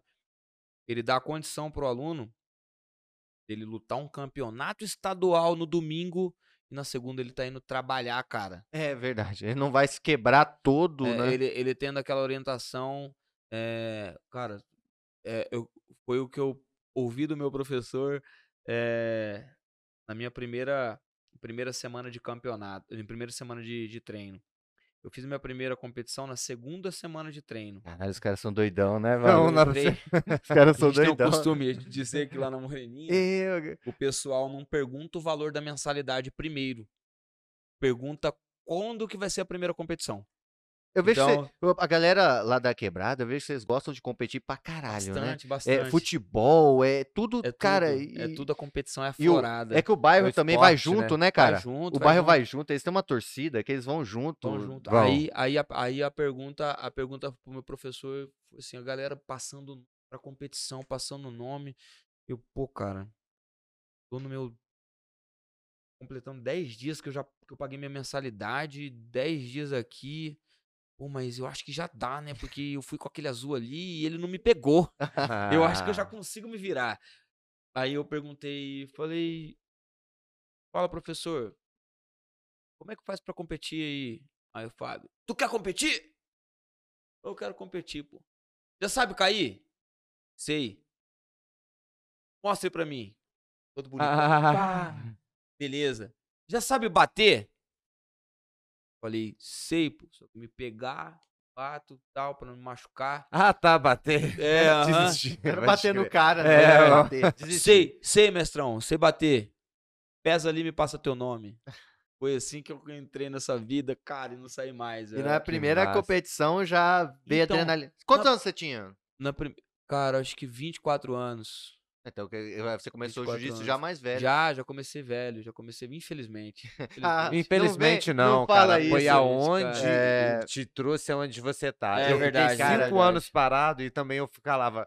Ah, se eu soubesse, eu não. Meu irmão, me trouxe pra. Tá, É, tá é, bonito. não, tá mas é bonito. porque legal. é, a gente escuta muito isso do pessoal que começa mais Porque é velho. muito bom, né, porque o cara, cara? o cara pensa assim, onde que eu tava, o que eu tava fazendo na minha vida que eu não conhecia isso aqui? Ah, comendo fandango, É, bebendo escola. Então, é, parece que a vida antes do jiu-jitsu parece que é meio. Não fazia sentido. não eu fazia falo pros meus sentido. alunos, antes do jiu-jitsu, você só existe. Depois do jiu-jitsu, você vive. Tá É. ligado? Antes do Foi, jiu-jitsu. foi 24. Ô, Carol, com quantos anos você teve. A Bia veio? Com quantos anos eu tava? A, a Bia. A Bia vai completar 8, é 24. 24 anos. É, 24 anos, crer. por exemplo, aí ele já começou mais velho, E né? quando já- eu iniciei, eu não fiquei. Cara, eu não me lembro de ter. Eu não fiquei, não. Eu me lembro mesmo, me lembro mesmo. Uma vez eu tive uma lesão muito séria no ombro. E eu fiquei sem rolar 30 dias, um mês. E eu ia pra academia pra fazer drill com a bola. Eu ia da Moreninha até o Rancho, pegava uma bola de pilates. Pegava uma bola de pilates e o Fábio eh, passavam uns drill pra mim, porque, porra, acabei de pegar a faixa azul, me machuco, cara. No primeiro mês, eu me machuco um negocinho besta ali. E eu fiz. Então, eu não me ausentei da academia entre, eh, desde os meus 24 anos, um, uma semana sequer, cara. Então, eu sempre. eh, Eu sempre tive isso, que eu sempre fui um adolescente muito. Adolescente, um adulto muito hiperativo, muito ansioso, e era uma ansiedade que me prejudicava muito. E eu encontrei no jiu-jitsu algo fantástico. Fant- Jiu-jitsu, é, para quem tá ouvindo, jiu-jitsu não é terapia. A terapia você encontra com um psicólogo, um É, profissional, com um dias. profissional capacitado É. para isso. É, jiu-jitsu não é terapia. Mas no jiu-jitsu eu encontrei é, algo que, que fizesse eu enxergar as coisas com, de outro modo. Entendeu? De outro modo. Então, é, ali eu não consegui mais me desligar um dia sequer daquele, desse ambiente fantástico que quem não conhece, quando vê pessoas assim como nós somos apaixonados pelo jiu-jitsu, falando do jiu-jitsu, pô, esse cara é besta, né, cara? Esse cara tá viajando, esse cara Então, assim, fala um monte de coisa. Nunca vi o cara ficar agarrando com homem lá É, e, e gosta, e, e né? tá assim, todo feliz, pô. Ó, fez drill na cadeira na pandemia e tudo, né? Pô, então, eu também cara, eu fiz. também Mó arrependimento, velho. Mó tem- tem- vergonha que eu tenho. O- o- sabe qual que é o foda? Que tem registro disso. Tem, né? tem. Eu apaguei, eu apaguei, eu apaguei. tenho que apagar, eu tenho que ir lá Eu no meu Instagram cheguei, apagar isso Mas aí. na época era onda, não era, velho? Porra, vou fazer aqui, vai ser só 15 dias de pandemia, daqui a pouco a gente volta. É, Dois meses, três Puta meses, caraca. com dois anos quase. né? Puta merda. Brunão, o bagulho é o seguinte, cara. Eu quero te perguntar um bagulho que. é, eh, Você é um moleque de quebrada, tá ligado? Que vive do que você sonha, de vive do que você ama. Qual o papel que é esse bagulho aí de representatividade pros seus meninos? Total. É, assim. É, é, falar uma parada aqui que ainda me incomoda muito, mas acho que é algo que eu não devo me preocupar tanto, porque é, infelizmente outros países, países mais desenvolvidos, enxergaram no jiu-jitsu o que nossos nossos governantes de modo geral não enxergam. E para hoje você viver do jiu-jitsu eh, no Brasil é muito difícil. Então, eu gosto de, de- de usar a palavra, não gosto de usar a palavra, mas uso. Eh, eu sobrevivo do jiu-jitsu hoje no Brasil. Eu escolhi eh, trabalhar muito, tem que trabalhar muito, tem que trabalhar muito para mim conseguir trazer conforto para minha família, para minhas filhas. Minha mulher tem que também trabalhar fora, para a gente conseguir cumprir com, com, os nossos, com as nossas obrigações e, e trazer um conforto para minha família. Ao contrário de quem tenta eh, isso fora, é um pouco. Não estou dizendo que é fácil, né? Não é fácil você encarar outro idioma, outra cultura. Você vai dizer mais do que ninguém isso aí. Mas só que financeiramente, o retorno ele é melhor. Valorizam mais E, o poxa, serviço, cara, né? estão pegando nossa mão de obra, estão tomando o jiu-jitsu da gente, né? E De você falou, você- e você não quer sair dali, você quer o seu trabalho ali, na Moreninha. Ali, ali, Mas exatamente. você não pensa, em, talvez um dia, deixa, se você tiver um. Você vai ter, já tá com muitos alunos, uma hora você vai ter um faixa preta, um professor que você vai. Você não pensa em talvez ficar um tempo assim, porque, pô, vou te falar, você tem capacidade total técnica, como professor, como, pô, estrutura familiar, para dar aula em qualquer país do mundo. Vamos lá, você pode pegar aqui, a, girar o globo, botar o dedo e falar assim: eu vou para aí e vou dar aula. Porque é isso que acontece com o jiu-jitsu. Se você está escutando isso aí, se você pegar uma faixa preta, tiver capacidade, qualquer lugar do mundo você dá aula. Você pensaria eu falar, não, cara, a moreninha nem pensar eu sair daqui. É que nem você falou. Eu, eu acredito muito, eu acredito muito na força do trabalho, na busca pelo conhecimento e o que isso pode fazer as coisas acontecerem. E eu ainda acredito que eu tenho cartucho ali para queimar, para que fazer, para fazer desse eh, essa fazer essa palavra mudar, do sobreviver para o viver do jiu-jitsu. Eu ainda acredito que eu posso fazer muito mais pelo jiu-jitsu e o jiu-jitsu conseguir dar o retorno que eu espero ali onde eu estou. Eh, eu a princípio não é um pensamento que eu tenho, não é um pensamento que eu tenho. E é algo que eu não descarto. É uma possibilidade que ela não descarta. Eu acho que todo mundo não tem que descartar essa possibilidade. Até não tem porque você possibilidade. tem filho, né? Então é uma compli- coisa o- complicada. e Se o nosso- filho e- precisar, né? E independente, independente de das nossas, da nossa visão política, o nosso país ele é muito instável. E eu tenho duas filhas, então é, e a, a possibilidade de quando você é responsável por duas pessoas, ela existe num país que, que tem uma estabilidade e você ter que sair dele. Entendeu? Isso é uma coisa que eu não me preocupo pensando. Não, eu não me preocupo pensando com isso. Mas é que a gente fica Mas pensando, é algo né? que às É, vezes você pega uma informação ali, você vê como as coisas estão se encaixando, Você pensa na Opa. possibilidade, né? é, você acaba, você não descarta essa possibilidade porque você tem pessoas que você é responsável por ela. Mas voltando até mesmo na, eu não tenho, não tenho essa, essa, essa visão assim. De, de- de- eu, eu tenho visão, eu, eu sei que ali tem, a, a- a- eu sei que ali, eu- através do meu conhecimento, através da, do que eu tenho a aprender, do que eu tenho muito a fazer ainda, eu creio que essa palavra ela pode mudar. O sobreviver por estar vivendo do jiu-jitsu ali. É, voltando a, a, a sua última pergunta, eu não tinha, há pouco tempo atrás, eu não tinha, porque eu não parava para pensar nisso também, eu não tinha a, a ideia de quanto de quanto era a minha representatividade para os meus alunos e para a comunidade aonde eu moro. Eu me ocupei muito com jiu-jitsu, e 100%. E hoje eu não consigo. Eh, às vezes eu consigo estar num lugarzinho ou outro assim, fazer uma social ou outra com a galera, por estar muito tempo envolvido com jiu-jitsu. Né? E também tem os finais de semana que eu tenho que estar com a minha família. Final de semana retrasado eu estava em Brasília. Eu tive o passado com a minha família, mas eu estava fazendo um curso também no sábado, buscando conhecimento lá com o meu professor num curso de regras. Aí nesse final de semana agora eu passei no Rio de Janeiro. Ou seja, poxa, foi um mês inteirinho, dia de semana e final de semana envolvido com jiu-jitsu. É, Aí- não sobra, não sobra final de semana, né, É. cara? Quando você tá envolvido demais. Exatamente. Aí essa parte social, ela é ela deixada um pouquinho de lado. Às vezes quando você, ah, eu vou ali no mercado eh, comprar alguma coisa que me falta, eu dou uma passada ali, ah, eu vou comer um espetinho hoje ali do, do nego, do nego d'água.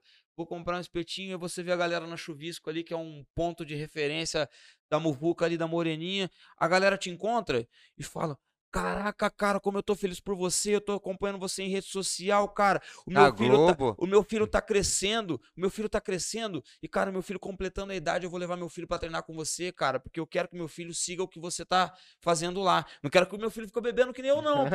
Eu vou levar meu filho lá, porque a gente tem você como referência aqui, cara. Então, você acaba parando pra pensar assim, falei, caramba, você acaba recebendo mensagens de pessoas que estavam fora já do seu radar por, por tanto tempo assim de você não estar com um contato com aquela pessoa e aquela pessoa tá olhando com você com carinho. Falei, Poxa, e a nossa comunidade, ela é exigente, mas ela é exigente por, por algumas, co- algumas coisas ruins que acontecem. Por ser comunidade, as pessoas pisar o pé ali e achar que um projeto social vai resolver. E aquele projeto social que o cara vai Tudo dar aula duas vezes na semana ali, e eu não acredito jiu-jitsu uma vez na semana, duas vezes na semana. Entrou num assunto agora Ca- Aí o cara que- vai, eh, vai, vai dar um projeto social, ele vai morder um dinheirinho de algum vereador, vai morder o dinheirinho da prefeitura e, e vai dar um. Eu não, não costumo nem dizer que o jiu-jitsu é tão grande, só que ele vai chegar e dar um negocinho ali, sabe? Como pra cumprir um Não, horário. É isso É mesmo. isso mesmo, Vai horário, largar é, um isso jiu-jitsu. É, mesmo. cumprir o horário, fazer uma parada ali e, e não. Não, não. É a, é a comunidade que precisa da melhor atividade do mundo. E para fazer eles, para fazer muitos dali enxergarem um caminho diferente. É, Você entrou numa seara aí que eu tenho, cara, eu dou uma tremida pra falar. Que, cara, o que tem de projeto social picareta, É foda. nossa, é muita picaretagem. É o cara, é, é o, já vi, já vi. Isso, isso não, não vou falar que é, é, me contaram, eu já me contaram, mas eu tenho certeza que aconteceu.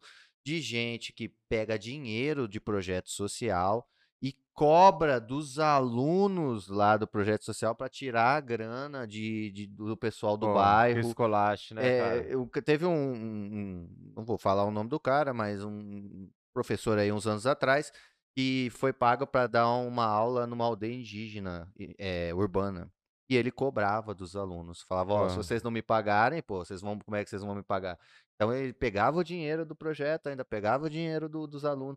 Então, isso que a gente tá falando aqui a nível local vai pipocar pelo Brasil inteiro, né, cara? Que é muita picaretagem nesses projetos sociais. Tem- claro, Eu tem muito que, sério. Que, que existe, que tinha que existir, cara, alguma fiscalização em relação a, a professores picaretas, não só desse tipo.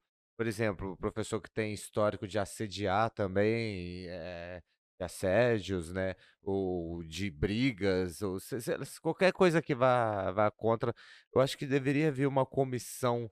Porque qualquer pessoa chega, amarra uma faixa preta, abre um espaço e dá uma aula, e tu não sabe de onde veio, pra onde vai, né, cara? E projeto social ainda tem essa parada que, cara, é, é uma atividade que você tá doando para a sociedade. Sim. E quando você pega dinheiro público para fazer isso, você pega dinheiro público e você não entrega o seu, seu trabalho, é, cara, você tá roubando de todo mundo. Tá roubando de mim, tá roubando do Bruno, tá roubando de todo mundo, porque você tá sendo pago para aquilo e você tá sendo, pô, pegando o jiu-jitsu, que é uma coisa bonita, que você pode transformar a vida Pra e faz- transformar a sociedade do é, local mesmo. local, e é, vo- você- Você transforma o ambiente social do seu bairro, com certeza. Cara, Eu- e, e- e eu vou ser bem sincero, eu adoro essa responsabilidade. Eu adoro essa responsabilidade porque eu tenho um amor pelo lugar onde eu moro. Cara, um carinho, um carinho, um amor pelo lugar onde eu moro, que é, uma- é algo assim, é que, que quando a- a- você vê a parada dando certo, fluindo, você, cara, que maravilha. É isso, é isso que essas pessoas merecem. Esse é um pagamento que o jiu-jitsu te dá, né, cara? Cara, estão pagando a mensalidade? Estão pagando a mensalidade. É digno ter uma atividade de qualidade porque estão pagando a mensalidade. É, inclusive, que em, em- falando de, de jiu-jitsu, é uma mensalidade que ela não é alta nem baixa. É, o adulto lá hoje, por exemplo, paga 90 reais, a criança paga 60. É, mas assim, não é porque não é porque ho- hoje a gente vê muita gente pagando muito caro no jiu-jitsu e vendendo o jiu-jitsu como um simples uma xícara, uma caneca. Entendeu? Essas canecas bonitas do Iago assim, ó. Vendendo, vendendo, vendendo como se estivesse vendendo um, um produto. E não é só isso. Ele não é só isso. O jiu-jitsu ele é ferramenta de, de, de mudança, cara. Ela é uma ferramenta poderosa, é uma ferramenta que ela pode salvar uma vida, é uma ferramenta que ela pode mudar o destino de uma pessoa. Uma pessoa que já estava marcada pela, pela, pelas mazelas da sociedade, pela sua cultura, pelo seu, pelo seu histórico familiar, uma pessoa que já tem um rótulo ali nela. O jiu-jitsu ele pode, opa, pega esse caminho aqui. É o caminho que vai te levar para o sucesso. Esse caminho que vai te levar para um livramento da, da- do, do, do caminho onde você estava. Então ele não pode. é, essa fiscalização é algo tipo assim. E a gente costuma, é, costuma vislumbrar. Eu não sei se é possível isso, cara. É difícil, Eu não sei né, se é cara? possível isso. Mas é algo que a gente vis- fazer, é né? algo que a gente vislumbra. A gente que trabalha com jiu-jitsu, com empenho, com amor, com a busca pelo conhecimento, com cuidado com tudo que a gente vai fazer para fazer certo, para fazer vingar. Porque nós sim somos representantes do jiu-jitsu. A gente vê pessoas com uma faixa preta na cintura aqui. Cara, pelo amor de Deus, velho. É Pelo amor de Deus. É o picareta. Não é. sou o melhor, mas eu vou me esforçar, eu vou dar o máximo que eu tenho para mim buscar conhecimento e para mim fazer daquilo ali essa mudança, entendeu? Você falou, teve a vez que eu fui no seminário, cara, e dois faixa preta pegaram pra fazer posição. Meu irmão, os caras agarraram no meio da posição, o cara deitado e, tipo assim, não sabia o que tava falando, mas enfim, faz parte. Iaguinho, podemos mandar umas perguntas aqui pro Brunão? Vamos Brunão, lá. então a gente abriu a caixa Mas- de perguntas lá do É. Instagram, tá? Os alunos É. que pediram, hein? Ah, É, eu tenho seis perguntas aqui, eu vou selecionar algumas que eu acho que são legais. Essa aqui eu acho muito interessante porque é, nós passamos por isso e a gente sabe que rola um bagulho louco. É, Ah, o é. que mudou depois que conquistou a faixa preta?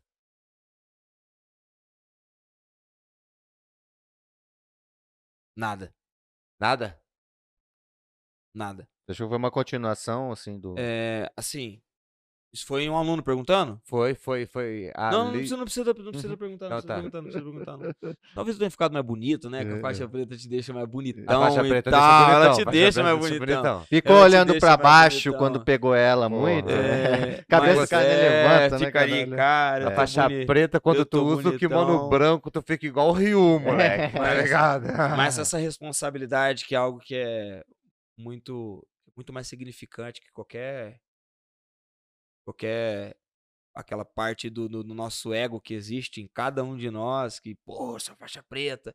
Mas essa responsabilidade, é, essa carga de responsabilidade, eu tenho desde quando eu comecei a dar aula na faixa roxa lá dentro do bairro. Então é algo que ela não, não, não mudou. Se mudou, talvez por eu ter eu tá me cobrando talvez um pouco mais, mas pelos o- pelo sta, pelos status que as pessoas te olham depois disso, entendeu? Mas na minha concepção, eu continuo na busca pelo conhecimento, eu continuo tratando as pessoas como elas devem ser tratadas, com muito respeito, com muito zelo, com muito carinho, com muito cuidado, desde quando eu era faixa roxa, porque acho que o muita gente pega a, a, a faixa faixa preta, né? E, e ganha uns percentuais de arrogância. Isso, É. pô, não tem nada a ver com a faixa preta, É, pô. É o que acontece, né? É, e não tem nada a ver com a faixa preta. Mas a faixa preta te ensina depois a ter essa humildade de, de Ela- maneiras muito duras. assim. É, né, cara? É, eu acho que é uma mudança E eu tive muito cuidado com isso. Eu tive muito cuidado com isso. Na Pra hora que eu peguei a faixa preta, eu falei, eu tenho a responsabilidade de permanecer a pessoa que eu sou. Porque foi, foi assim que eu cheguei aqui. Ou uma pessoa melhor, né? Exatamente. A pessoa, pessoa igual ou melhor, né? É Só- isso, igual ou melhor. E eu acho que é uma mudança significativa em nível competitivo que dá para quem é master é porque até a faixa marrom, o pessoal da master, ele todo mundo quase tem o mesmo tempo. Né? Você vai pegar um faixa marrom, ele começou quase o mesmo na sua idade. Quando você m- migra para preta, você pega às vezes faixa pretas que já tem muito tempo, que ele veio faixa preta de adulto e agora ele tá de master. E essa esse salto técnico que dá, É. que é o que aí você falou, tem, nossa, eu tô pegando uns adversários mais duros que estão muito tempo na faixa preta. E eu vejo muito acontecer com, com os Masters, às vezes, que, que vem, que nem o Bruno falou, começou com 24 e tal, e vai chegando ali até a marrom, pega uma- um, um adversário que tem as- o mesmo nível de experiência. E quando vai pra preta, que às vezes acaba pe- pegando um adversário com uma experiência, assim, muito mais longa, assim, né? O, o, o Master tem mania de lutar e virar amigo depois da luta, né? Ele já É, vira antes, ele É top. resenha, é Abraça resenha. pra caralho. É, o Master é O, foda. o menino que eu lutei agora lá pela disputa de cinturão, da Double Five, Daniel, Daniel Navarro, ele tem 16 anos de jiu-jitsu e tá 6 na faixa preta. Então, poxa, eu tô a 8 de, de jiu-jitsu, Metade, né? metade do- da correria do cara. Isso tem que ser respeitado? Tem que ser respeitado até a paz de Natal, né? Até a parte Até- que vai até- lutar, é, né? É. Até, Até até depois ali. Até ali, porque Pega no kimono. isso é uma parada que eu acredito também é que em, em relação a tudo, o conhecimento, o esforço, ele encurta muito tempo aí, cara. Porque tem muita gente assim. é, eu conheço a história de, do Dylan, eu conheço um pouco da, da sua também. é, mas tem muita gente que fala, pô, tenho 20 anos de jiu-jitsu. Pô, é 5 treinando, pô. É. É, essa É conta, 5 né? treinando, pô. É, é cinco treinando, é um ano é indo nos últimos três meses perto da graduação. Pô, É, sendo tô- amigo do eu tô professor sendo pegando. amigo do Meu professor. irmão, isso aí eu me tô- mata, velho. Cara, eu tô, eu tô oito pariu, anos, eu tô, eu, eu tô há oito anos treinando, sem me desvincular do tatame, nem nos períodos que acontece uma lesãozinha ou outra. É muito difícil, porque eu procuro me cuidar muito. E com um professor que, por ele ter um laço de amizade comigo, ele me cobra mais que os outros, cara. E o Fábio é assim, cara. O Fábio, pô, quanto mais amigo dele, em relação ao aspecto do jiu-jitsu, mais você tem que dar o exemplo pros outros, cara. Você é professor dele também. É, né? mais, mais a você tem que dar o exemplo. Ele foi desde Cê- o princípio. Você não falou até agora a sua academia, pô. Falou da equipe, você falou do Fábio, é a 67 Pantanal. É né? 67 Pantanal, 67 Pantanal. É, Pantanal. Association. Eixa, é, então, é. de- Então, desde o começo, ele, por ser amigo, cara, por você ter um laço de amizade comigo, Tudo você tem que fazer melhor que os outros. Melhor que os outros. Pra ninguém apontar o dedo pra sua cara e falar que você chegou onde chegou porque você é amigo do seu professor. É. Cara, Campo Grande, pegando um, um laço, é um bagulho muito louco. É uma cidade que acolhe a gente muito bem. Seu professor é do Rio, abriu uma academia aqui, meteu pan, é, 67, que é o DDD daqui, É. Pantanal Association. É. Eu também vim de fora e já também fiz uma luta é, Mato Grosso do Sul contra Rio de Janeiro, eu participando do Mato Grosso do Sul. Aqui é muito acolhedor pra galera do jiu- o jiu-jitsu daqui é muito acolhedor pra quem vem de fora. É muito interessante isso, acho, acho maneiro demais. É que a gente gosta, assim, quando quanto mais gente agrega, né, no jiu-jitsu, porque a, é que nem a gente entrevistou o Claudio Honor aqui, sempre o jiu-jitsu veio de outro lugar pra cá. É. Então a gente já tem esse costume de não ser daqui. Então quem vem de fora, sempre a gente tá aberto a- ao conhecimento que a pessoa traz, ag- agrega, né? Vamos lá, para as perguntas. perguntas aqui, ó. Esse aqui é bem terri- do território daqui, bem territorialista. É, qual a diferença dos jiu-jiteiros das Moreninhas pro jiu-jiteiro da Aerorancho? Então, Moreninhas é um bairro daqui, né? A Aerorancho é outro. A Aerorancho é onde era a sede da sua academia, e- é onde era a academia do seu professor, e É. a É ainda? Moreninhas É é, ainda a sua, né? região. Então explica pra galera aí, qual é a diferença aí? Já vai rolar já um campeonato interno, É, tô é, ó, aqui. pô, desafio aí. ó. Cara, é o mesmo jiu de quebrada. O pessoal do Aerorancho ali é hashtag favela também. Chapa então, quente, chapa quente. Rapaz, Chapa é. quente lá, é cara. chapa quente também. Eu já fui lá treinar, lembra que eu já fui lá treinar? Verdade, Cara, verdade. é, a galera, pô, A chapa, a chapa é quente também, pô. Aí outra aqui, ó. Essa aqui tem um, tem um pouco de bullying. Hoje, qual é o seu maior sonho? Além de ter cabelos, meu mestre. KKKKK. Cara, eu acho que essa mensagem aí, depois você vai me falar, é de duas alunas que eu tenho lá. É de uma aluna sua. São filhas, cara. E elas chegaram, me deram um. Sabe aquele pentinho de careca? É o seu pente da sorte para campeonatos? Ah, tá aqui também. Elas me deram o pentezinho. E aquele pentezinho, ele cabe em qualquer lugar que você vai. Então, as meia dúzia de cabelo que eu tenho, eu quando eu vou, eu levo o pentezinho. E aquele pentezinho costuma pentear meu top. cabelo ali e tal. Né? E assim. Eu tive, um campeonato do, no, no- no Rio, que foi o Nacional de Equipes, né? Eu tinha acabado de vir de uma luta que, poxa, cara, perdi por, por punição. A super luta, a super luta que foi a seleção. Aham. A seleção foi junto. eh, foi o Matheus, Pedrinho, o Pedro e o, e o João. E, poxa, eu fiquei muito mal ali com o meu desempenho. Tava fora de categoria também, lutando numa categoria acima e com peso mais pra de baixo do que pra de cima. E, pô, foi mal. Aí as meninas me deram aquele pentinho. Aí eu fui pro Nacional de Equipes. No meu peso, tinha feito toda a preparação, né? E eu fui com o pentinho. Já tinha ganhado o pentinho, coloquei o pentinho e fui. E, porra, eu bati em dois malucos lá. É, As duas lutas que eu sorte, fiz, né? porra, não tomei nenhum ponto. A meia funcionou perfeitamente.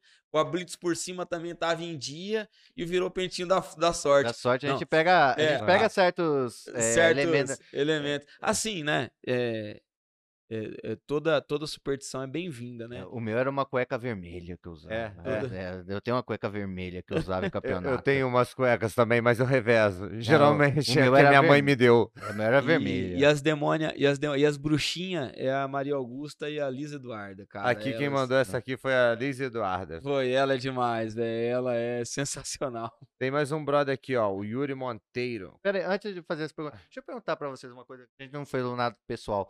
É, vocês são calvos. É, Eu quan- sou calvo. Tá aonde? Careca, né? Vai lá, Quando começou? Vocês, vocês- é porque tem gente que não se entrega, né? Ah, Fica eu assim. não sou calvo não, cara. Tá maluco? Deixa eu te falar. Caralho, cara. Deixa eu te falar, eu ah, escutei você- uma Você parada. demorou? Você demorou pra aceitar a careca? Não, mas eu não sou, pô. Não. O cara tá, tá- tá maluco. Fala aí, careca, é ausência total de cabelo. Se você É, contar pô. quantos fio eu tenho, se É. trocar por dinheiro, eu sou milionário. Tá maluco, aqui é cara? Tem dois. milhões de folículos capilares do Eu bagulho. vou ser bem sincero, já não tá dando mais pra me tirar de um lugar pra esconder outro. Eu tiro de um lugar, isso já outro já Então tava aparece. nessa- Não, tá, tá- a testa tá grandona Aí já, tá grandona já, né? Aí eu fui, tava no Rio, fiz um treino. E quando o cabelo do calvo molha, ele fica mais fino ainda e as falhas aparecem mais ainda. Eu tava treinando lá, aí eu sentei do lado do Godô, que é muito amigo do Fábio, é o responsável pela Jeff Team Santa Cruz, faz um trabalho maravilhoso lá também. Nosso amigão lá. Sempre quando a gente vai lá e recebe, é, nos recebe de portas abertas. Ele é faixa preta do Teodoro Canal. A gente foi lá, não foi? É isso, É, pô, a gente foi lá Godô. naquela viagem, né? Pô, sempre quando É, vai pra sempre. lá, cara. Só que dessa ele- vez a gente não treinou, a gente só encontrou É, pô. ele. Aí eu fui fazer umas posiçãozinhas lá, porque Master não, não treina porrada um dia. Ah, não dá. Só é. faz uma posiçãozinha ali só pra dar uma soltada na articulação. É pra pro joelho conversar, se é. enferrujar e tudo. Pra contar mentira, Só pra né? se enferrujar Master, mesmo. Master conta bastante mentira. E ele falou, porra, Brunão, vem cá. Pô, cara. Ele é carecão também, né, velho? Porra, para de, de- dessa, dessa putaria aí, de ficar escondendo essa merda aí, cara. Você já não tem mais cabelo, não, pô. Passa a máquina nessa, nesse negócio aí, cara. Para de esconder isso aí, cara. Se assumir Falei, careca, pô. né? Aí eu pensei na possibilidade. Eu tô pedindo autorização pra patroa, né? Eu acho que vai ficar legal. Não, cara. fica... Ô, meu irmão, os caras estão falando que o careca mais bonito aí é aquele príncipe lá, feio pra caralho, Feio cara pra de caralho, aquele cara Eu acho lá, até. pô. Eu acho você mais bonita que o Porra, príncipe, eu cara. vou- Pô, muito mais é bonito louco? que o O cara príncipe. não toma nem sol, pô. tá de Porra, brincadeira, cara de mongolzão, o maluco é Ah, rosa. É, Tá eu Acho maluco, você, é rosa. acho você mais bonito que o príncipe Ô, que eu- ganhou, eu cara. vou- agora eu vou falar só um Acho o bagulho. único cara- o único cara rosa que eu conheço, que eu, que eu gosto, é o. Majin Buu. Não, Eu- Porra. o, o polaco, pô. Ah, é o pode único crer. cara rosa que eu gosto, é o polaco, velho. É o único. O, rosa, o cara rosa mais de boa que eu conheço. É o único. Beck, olha, o pessoal lembra do episódio dele. O, o bagulho da Mas é careca. demais, ele é o demais, bagulho gente da boa. careca foi louco. Eu vou falar pra vocês. A minha, tipo assim, eu, eu sempre tive cabelo, velho. Aí eu tive essa onda de exército. Falei que eu sou do exército. É. Que eu fui, que eu fui, que eu sou não. Ato falho. É. Aí, porra, corta cabelo, corta cabelo curtinho e tal. Aí eu me formei, já podia deixar um cabelo maior. Aí já tava um bagulho meio diferente, né, velho? Quando eu deixava crescer, eu ficava igual o Vegeta, porque aqui crescia mais, ficava pontudo. e aqui dava um bagulho. Eu falei, tá tranquilo, tá Vegeta, tá maneiro. Também já tá louco, Aí até cara. que um dia eu fui lutar um campeonato, tá ligado? Na faixa roxa ou marrom, na faixa marrom, velho. E eu falei, vou meter um moicano, tá ligado? E eu cortei do lado e deixei o moicano, só que o moicano ficou dividido, tá ligado? Aqui não aqui. tinha cabelo. É. Aí ficou aqui, aqui, saiu nas fotos. Eu falei, tô ridículo, meu irmão. Agora eu vou ter que assumir a careca. assumir que tô- já tô passando vergonha. Vegeta e bimoicano, né, velho? É que eu, eu fico de fora vendo, até o pessoal vai se assumindo aos poucos, né? De repente fala, ah, sou careca. E já mesmo. era. É. Tem um aluno meu que é o, o Abdel, melhor cabeleireiro aí do, do MS, cara. O cara é sinistro. É, eu vou, vou fazer minha barba lá, cortar meu cabelo com ele, né? Aí ele mostra a parte da frente. Aí o, o barbeiro, ele tem a mania, cara, você tá cortando cabelo de careca, porra, Não deixa o cara só se ver de frente. Não vem com aquele espelho atrás, verdade, não, cara. porque você Atrás tá acaba, maneiro, você acaba com porra. a tua vida, pô. Você acaba com a tua vida. Aí eu Ele- brinco com ele, né? Quando ele vem com aquela parte de trás. Falei, porra, mano, de novo? E o que foi, mestrão? Porra, você cortou aqui, porra. Não é pra cortar aqui, não, cara. Tá um buraco na minha cabeça aí, porra. É o Aí moicano reverso. todo, fica todo sem graça, é, me zoa um pouquinho é. ainda, né? É o moicano É, reverso. foi, moicano reverso. É, raspa no meio e deixa do lado, tá ligado? É, Mas eu vou falar pra que a gente que é, que, que que é de fora, que fica só observando, cara. A gente já tá percebendo que já caiu, Pra já gente- perdeu a batalha. Então, ó, Tirando a gente, ó, falar pra gente que tem cabelo. Não, mas é gente- verdade. Que a, a gente olha e fala assim, cara, perdeu, já tá careca, É, velho. não fiz- dá. eu fiz um trampo lá no Rio agora com, com o Vitor Freitas. Eu acho que o trampo vai sair na quinta-feira. É da minha luta lá. O. Cara, se sair a minha calvície no vídeo, eu vou rapar, velho. Eu, rapaz, É, velho. Eu tá. vou rapar. Eu falei, se o cara. É porque eu tô confiando no talento Não, dele, né? Que ele faz uns raspa, trampos irmão. massa, né? O Vitor faz irmão, um trampo vamos massa. quebrar o príncipe. É o William, né? Sei lá Não, é. o. William é o pai dele, é o. Esqueci Harry- agora. não, o Harry também não. O príncipe Harry Potter é o que foi Não. lá pra guerra. Cê- É esse príncipe aí, um- todo mundo sabe, irmão. É, Ele é. não é o careca mais sexy do mundo, irmão. Deixa eu te fazer uma Tá pergunta. falar. Vou te fazer Aí, uma ó, pergunta. Pergunta Thaís falar. lá Se aquele príncipe ele fosse treinar aqui em Mato Grosso do Sul, que academia que ele ia escolher? Ah, Grace Barra. Eu também, cara. Eu ia Mas, falar a mesma ó, coisa. Em defesa do velho. meu amigo. Ele- Não, não a dele, não a dele. Não é dele, a minha não. A, a minha tem muito maluco. É uma, Se aquele príncipe, os príncipes fosse treinar jiu-jitsu aqui em Mato Grosso do Sul, ele ia É, pra GB, porra, cara. mas irmão, acho que não cara. na minha. Não cara. na dele, não na dele. Não na dele. A minha tem muito maluco pra Rapaz, ele. é, rapaz, e a, a academia dele é porrada como solta é também. O bagulho é doido, é velho. doido, o bagulho é doido. Mas, é, é. Tem, tem, outras, tem outras academias também que eu acho que poderia escolher, dependendo É. do- da indicação dele, né? É, é. É. Vai. pode ir na minha, pode ir na minha. Quem quiser, pode ir na minha. Playboy é. Eu falou mal- aceito todo mundo, esperto, mongol, playboy, quebrado, Bem, é velho, novo, eu quero aluno. Pode, po- pode ir na minha, Pode ir príncipe. também. Playboy, a gente, É, a gente só- brinca com os é. Playboy, mas é. Só que esse príncipe aí vai ter que ser o príncipe, os príncipes mais, o careca mais sexy do Não, mundo, não. porém não na nossa academia, que é cheio não, de careca tá bolado. maluco, rapaz, é. tá Eu maluco. quero te ver calvo no próximo campeonato, O, o Brunão. careca mais bonito da academia é aquele mais graduado, pô. Mais Se você falar que não é, aí você tem que sustentar, né? E- Ah. Você eu tem não que sou- sustentar. Eu já falo pro cara logo na lata, bicho. Se for feio, eu falo na lata dele. Ô, tem um aluno meu que chateou, cara. Teve um aluno uma vez que chegou uma. Porra. Tem um aluno que chegou uma vez e falou assim que tava preocupado com a orelha. Assim, pô, minha orelha não tá estourando. Eu falei, cara, a sua orelha estourar, sua cara é toda feia. Não vai fazer diferença a É, sua e orelha pelo estourar. menos manda um. Eu, eu- eu fazia uma pergunta no Instagram, cara, aí perguntaram quem é seu aluno mais feio. Eu falei, é, é Fulano, com certeza é Fulano. Pô, o maluco respondeu Tristão. Eu falei, eu tava brincando, pô. Aí ele falou, eu sei que sou feio. Eu falei, pô, foi mal. É, é. Você achou que ele tava, tava já bem. Eu achei que ele resolvido, tava. É, resolvido a é, tava, é, mas porra, mano, não tem como. Não Resolvido, dá pra cara. aliviar, não, mano, tá ligado? É, Fez um- bullying com o aluno. Porra, fiz bullying, mesmo, mas é. agora eu nem citei teu nome, não é você. Você acha que é você, mas não é. Tem mais alguma pergunta picante aí? Pergunta picante, tem uma aqui do.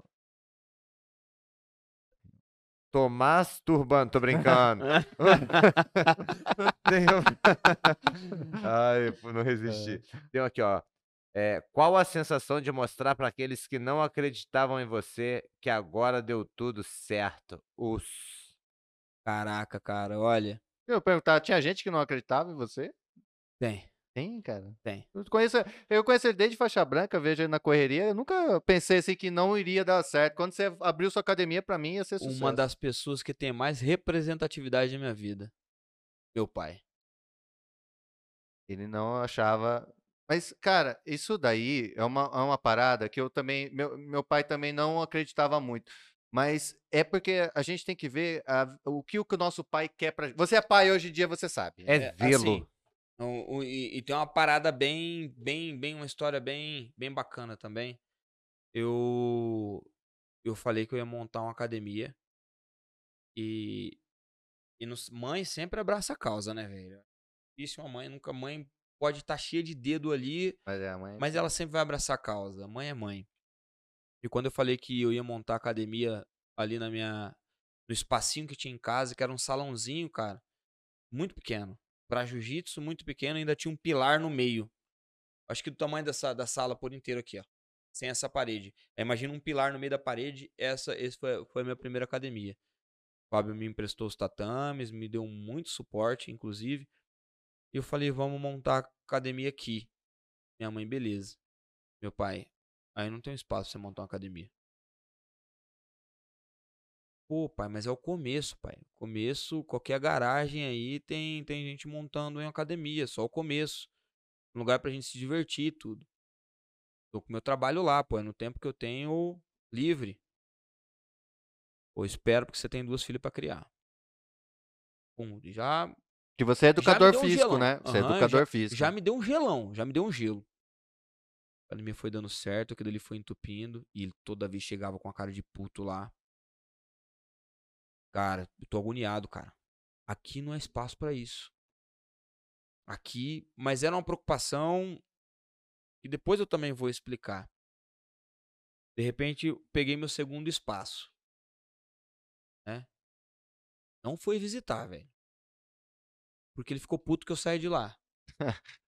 Já começou aí, não, pô, eu gostava de assistir vocês aí Ah, e tudo. Meu pai é, é- era todo chucrão, né? Criado em fazenda e tudo. É... Pô, mon- montei academia em outro canto.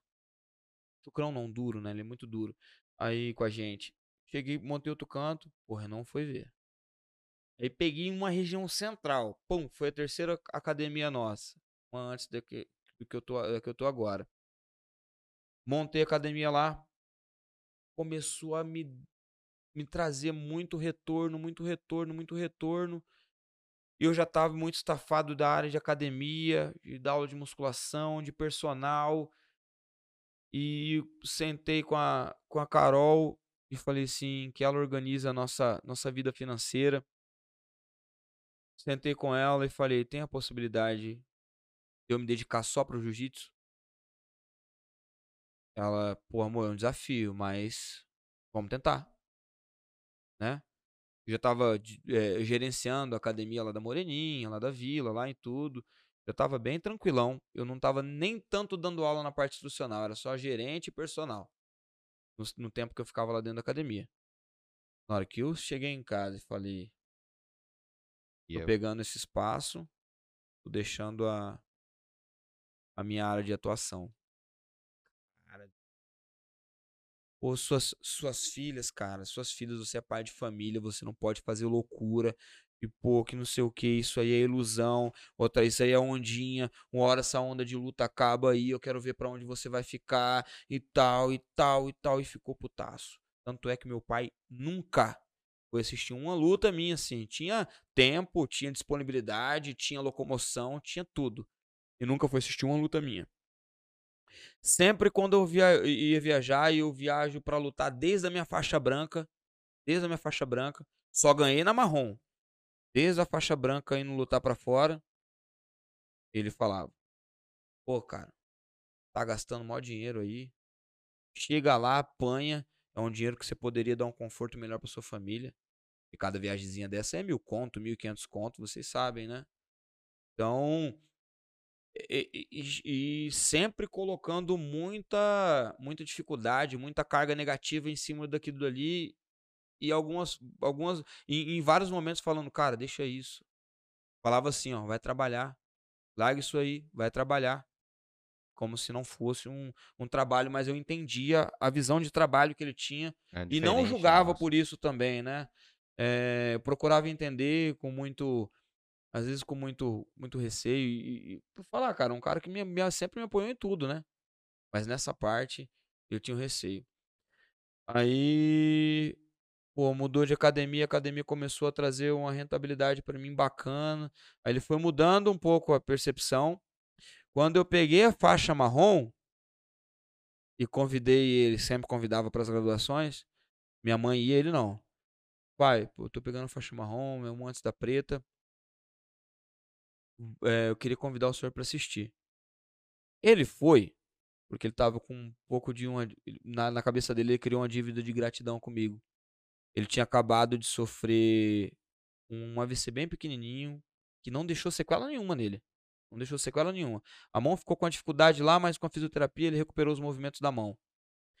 É, ele teve um AVC e nesse período de AVC, eu, por, por jiu-jitsu dar um conforto maior de tempo, dar uma flexibilidade de tempo maior para nós, para nós, uma hora ou outra, deixar algum aluno responsável e conseguir se locomover com mais facilidade, eu abracei aquele momento ali que ele precisou de alguém integralmente do lado dele. Porque meus irmãos meus irmãos estavam muito atarefados. Eu tenho dois irmãos mais velhos e eles dois estavam muito atarefados. E o pai ele não espera muita coisa do mais novo.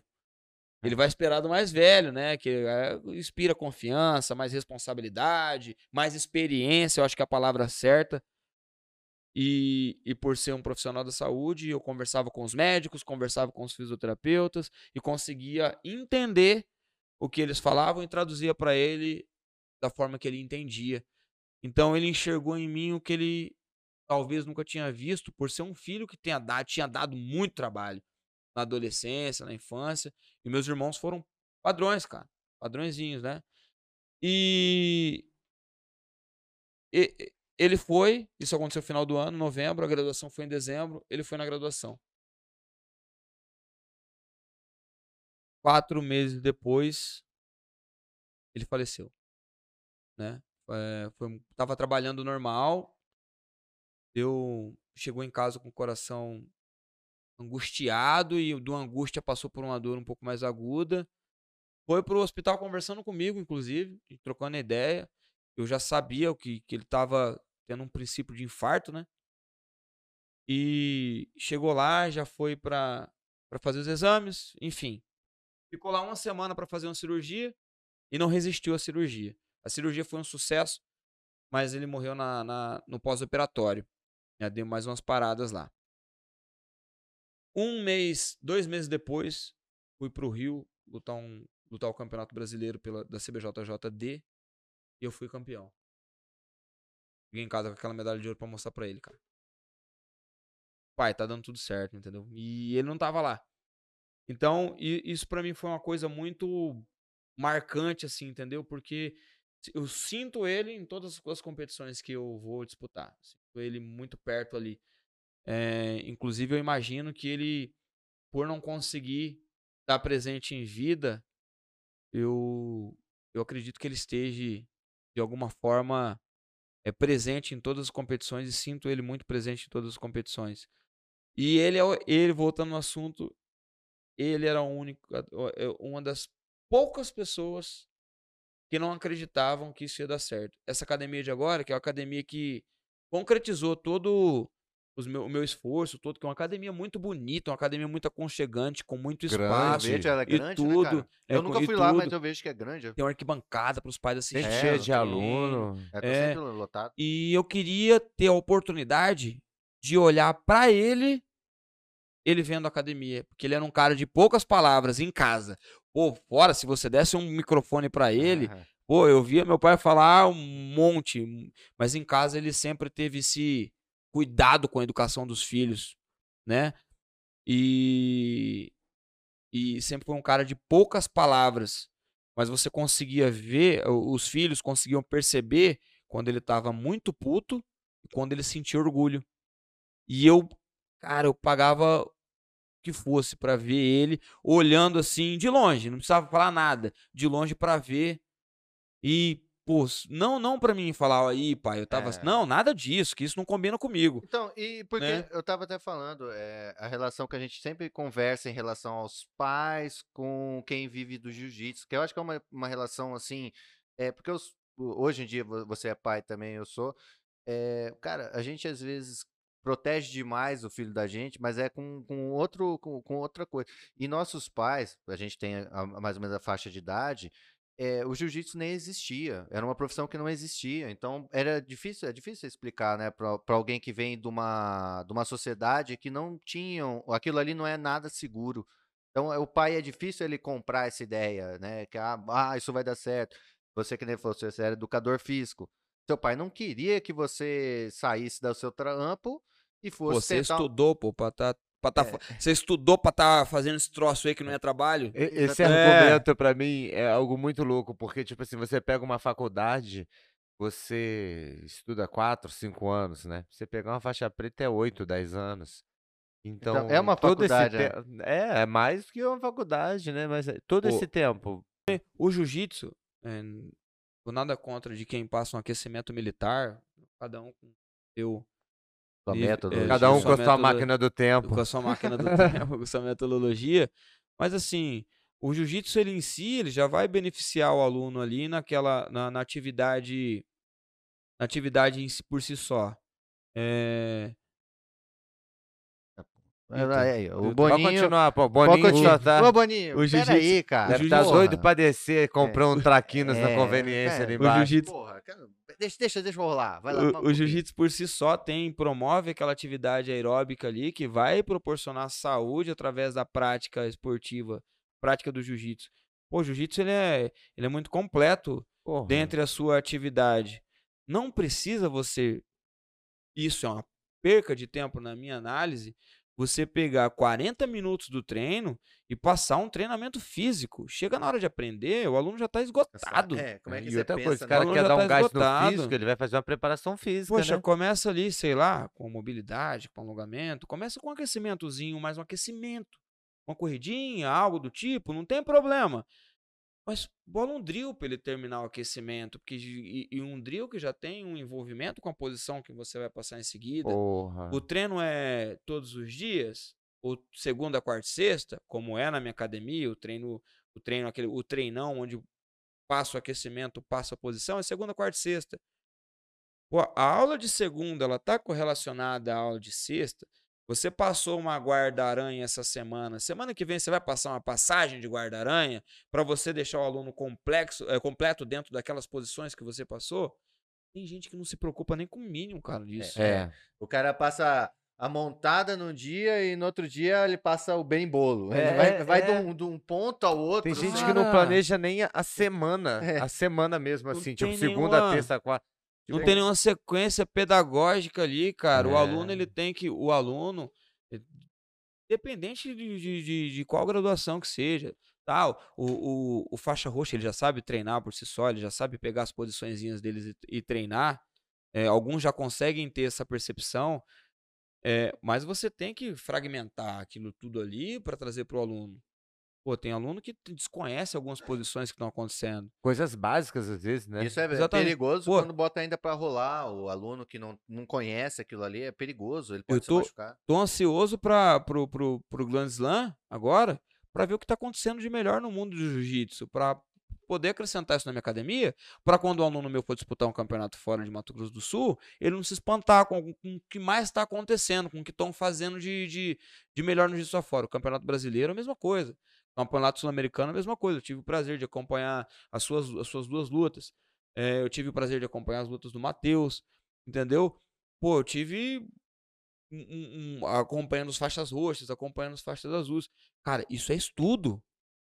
Isso demanda tempo, cara. Isso demanda tempo. Aí você vai pegar Fora aquilo do tudo. tatame. Isso, exatamente. Você vai pegar aquele estudo todo, você leva para o teu para tua metodologia, você pega aquilo ali, dissolve em um planejamento ali de, de um mês de aula para você falar, ó, para entregar para os seus alunos o que está acontecendo de melhor no jiu-jitsu e o que está acontecendo de melhor no mundo. O jiu-jitsu ele hoje a, a, a informação deixou a gente, É globalizado. poxa, né, cara, isso é fantástico. O jiu-jitsu é algo muito globalizado, né, cara? ele É, é a mesma globalizado. língua no mundo inteiro. Mesma língua no mundo inteiro. O que está acontecendo lá Nunca fora.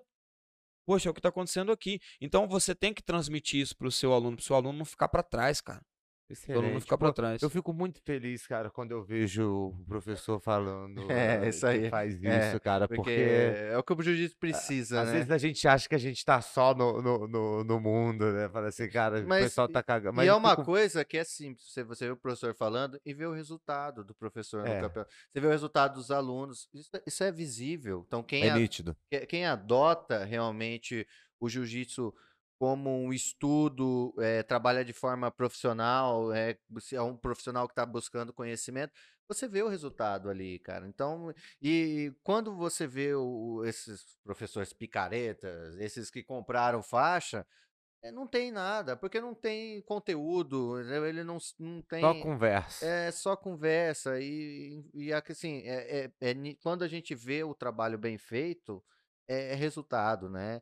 E, pô, pra gente encerrar o trabalho, e, cara, teu resultado tá aí, tá é, bombando, né? Tá Como você falou, você não é só uma referência dentro do jiu-jitsu, mas eu, como esportista na- no seu bairro, eu tenho certeza, como você contou, que, pô, é, você é a referência lá. É, eu- a gente espera que com esse podcast seus alunos te conheçam ainda mais, né? Ainda. Porque às vezes o aluno tá chegando e não tá te conhecendo, então a gente, quando abre o microfone aqui, é para você realmente se apresentar pro aluno, para aquele cara que às vezes te vê no campeonato lutando, mas não te conhece, né? Não conhece sua história ainda. E o não- cara sisudo, assim, campeonato, tô- né? tô, pô, guerra. Aquela, aquela visão fechada que no campeonato você passa da área de concentração pro tatame, não consegue olhar pro lado, né? Você tá muito É concentrado. aquele misto de tô me cagando com vou matar É, esse maldito. então, o que que acontece? Já estamos encerrando, eu queria falar uma coisa aqui. Há um tempo, né, na, na seleção do Mato Grosso do Sul, que houve uma seleção aqui, eu, frustrado com meus problemas, culpa minha, peguei e fiz um post totalmente equivocado, ridículo, nada a ver. E que acabou, cara, influenciando, resbalando nele, não foi nada pra ele, mas acabou chegando de uma forma que não foi legal, né? E quando eu vi que isso foi uma, uma coisa totalmente idiota que eu fiz, eu cheguei, mandei mensagem pra ele, pedi desculpas pra ele, né? E, cara, a resposta que esse cara me deu foi algo incrível, cara. Foi algo que, tipo, eu falei assim, puta que pariu, velho, que moleque admirável. E você já tinha minha admiração, depois daquilo você ganhou mais ainda minha admiração e respeito. E agora, depois de você contar sua história, mais ainda. Então, impressionante. Quanto mais eu te conheço, mais eu te admiro, cara, mais eu admiro o seu trabalho. Muito obrigado por você ter vindo aqui. Muito obrigado por você existir para o jiu-jitsu daqui do estado. Você faz um trabalho lindo. E, cara, o jiu-jitsu é grato pela sua existência, com certeza, porque você realmente faz pelo jiu-jitsu de verdade. Obrigado por ter vindo aí, molecão. Pô, eu que agradeço vocês aí. E tá ouvindo isso de vocês, pra mim é fantástico. Fantástico.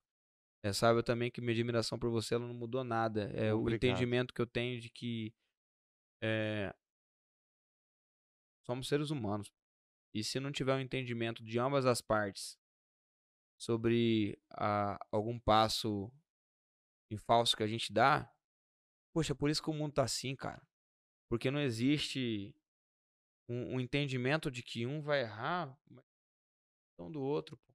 E o entendimento que a gente teve foi perfeito. Não é algo não, não foi algo direcionado para mim. E mesmo que eh, que tenha sido, aconteceu algo maravilhoso que eu elogiei esse cara ainda. Pô. Sentiu que ele errou. Ele teve a hombridade de chegar e trocar uma ideia. E a gente trocou uma ideia, cara, sem um pingo de arrogância, sem um pingo de, de prepotência ou de. Ah, beleza. fo-". Não, não, não teve nada disso, pô. Foi conversa de. Porra, de dois homens ali. Não Você é, foi um cavaleiro. Pô, e não é, comigo, aquele, não é conversa de dois homens assim. Maduro, Ô! né, cara? Eu pedi desculpa. Não, pode crer, desculpa aí. Não é, não, Uhum. não é conversa É. daqueles. De, de, daquele homem. Como é, É, Você costuma falar isso bastante? É, Hétero top? é, o É. hétero top. Não, foi conversa de, de dois homens civilizados, dois cavalheiros e. Poxa, e as pessoas têm que ser assim. Tem que. Poxa, uma hora. Tomara que não. Mas uma hora eu vou errar com você, uma hora eu vou errar com o Dylan. Pô, e eu vou querer ser perdoado também, pô. Porque isso é assim, cara. Somos assim, entendeu? Então. E isso não. não- por. Depois daquele momento que a gente conversou, cara, isso nem existia mais dentro da Eu vi, já, já concepção, cara. começou, porra, É, pô. marcava nas fotos dele e eu, porra, e É, eu fiquei muito feliz, cara. Como eu disse, só me fez aumentar minha admiração por você, cara. E, e eu estar aqui hoje significa muito pra mim também, porque, como eu já falei no começo do, do, do programa, eh, eu tenho vocês como referência. Os meus alunos são provas disso. Eu sempre gosto de citar bastante. Já citei você na minha academia já. Falei que eu vou lá, né, cara? Então eu alunos, é. combinei de ir lá, Não, cara. vamos, vamos marcar essa viagem. vamos pô, vamos marcar que marcar eu essa vou lá. viagem. Foi lá que eu tô já- doido pra conhecer, cara. Que eu vejo, o- o- eu vejo pelas fotos, assim, tem bastante aluno. Já conheci alguns Poxa, alunos bacana seus demais. que conversam comigo. Eu tenho muita Você vontade. vai de- chegar lá as pessoas já te conhecendo, pô. pe- pe- Pelo, pelo, pela admiração que eu tenho por você, pelo livro também, que eu, durante os treinos lá, eu falei pro pessoal, cara, vai lá, prestigia o trabalho. é, pessoas da nossa terrinha fazendo sucesso pra fora. Poxa, tem uma aceitação de gente de, mais de fora do que de dentro, então tá errado.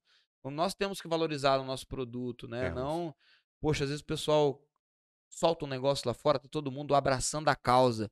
Quando a gente faz algo de qualidade aqui dentro, isso tem que ser, tem, tem que ter a mesma notoriedade, mas tem que começar da gente. Então você vai chegar lá conhecido.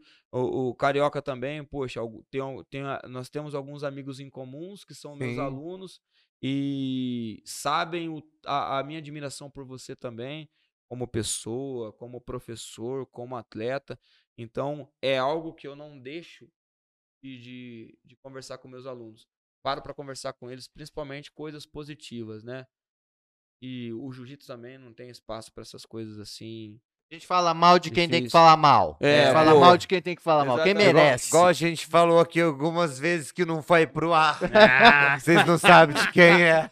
É, essa daí vai ter um corte. Mas valeu, Brunão. Obrigado. Cara. junto, Moça, Valeu, muito obrigado, meu querido. Valeu, obrigado pela Ah, presença. E pede pra galera lá da Moreninha seguir a gente, compartilhar. Se você não vai ganhar grau, não vai ganhar. Não vai É, ganhar grau. A graduação tá chegando. ó, É, dezembro tá chegando. É, Compartilhe e prestigia. marca. prestigia aqui o professor. irmão. Valeu, é nóis. É nóis. Valeu!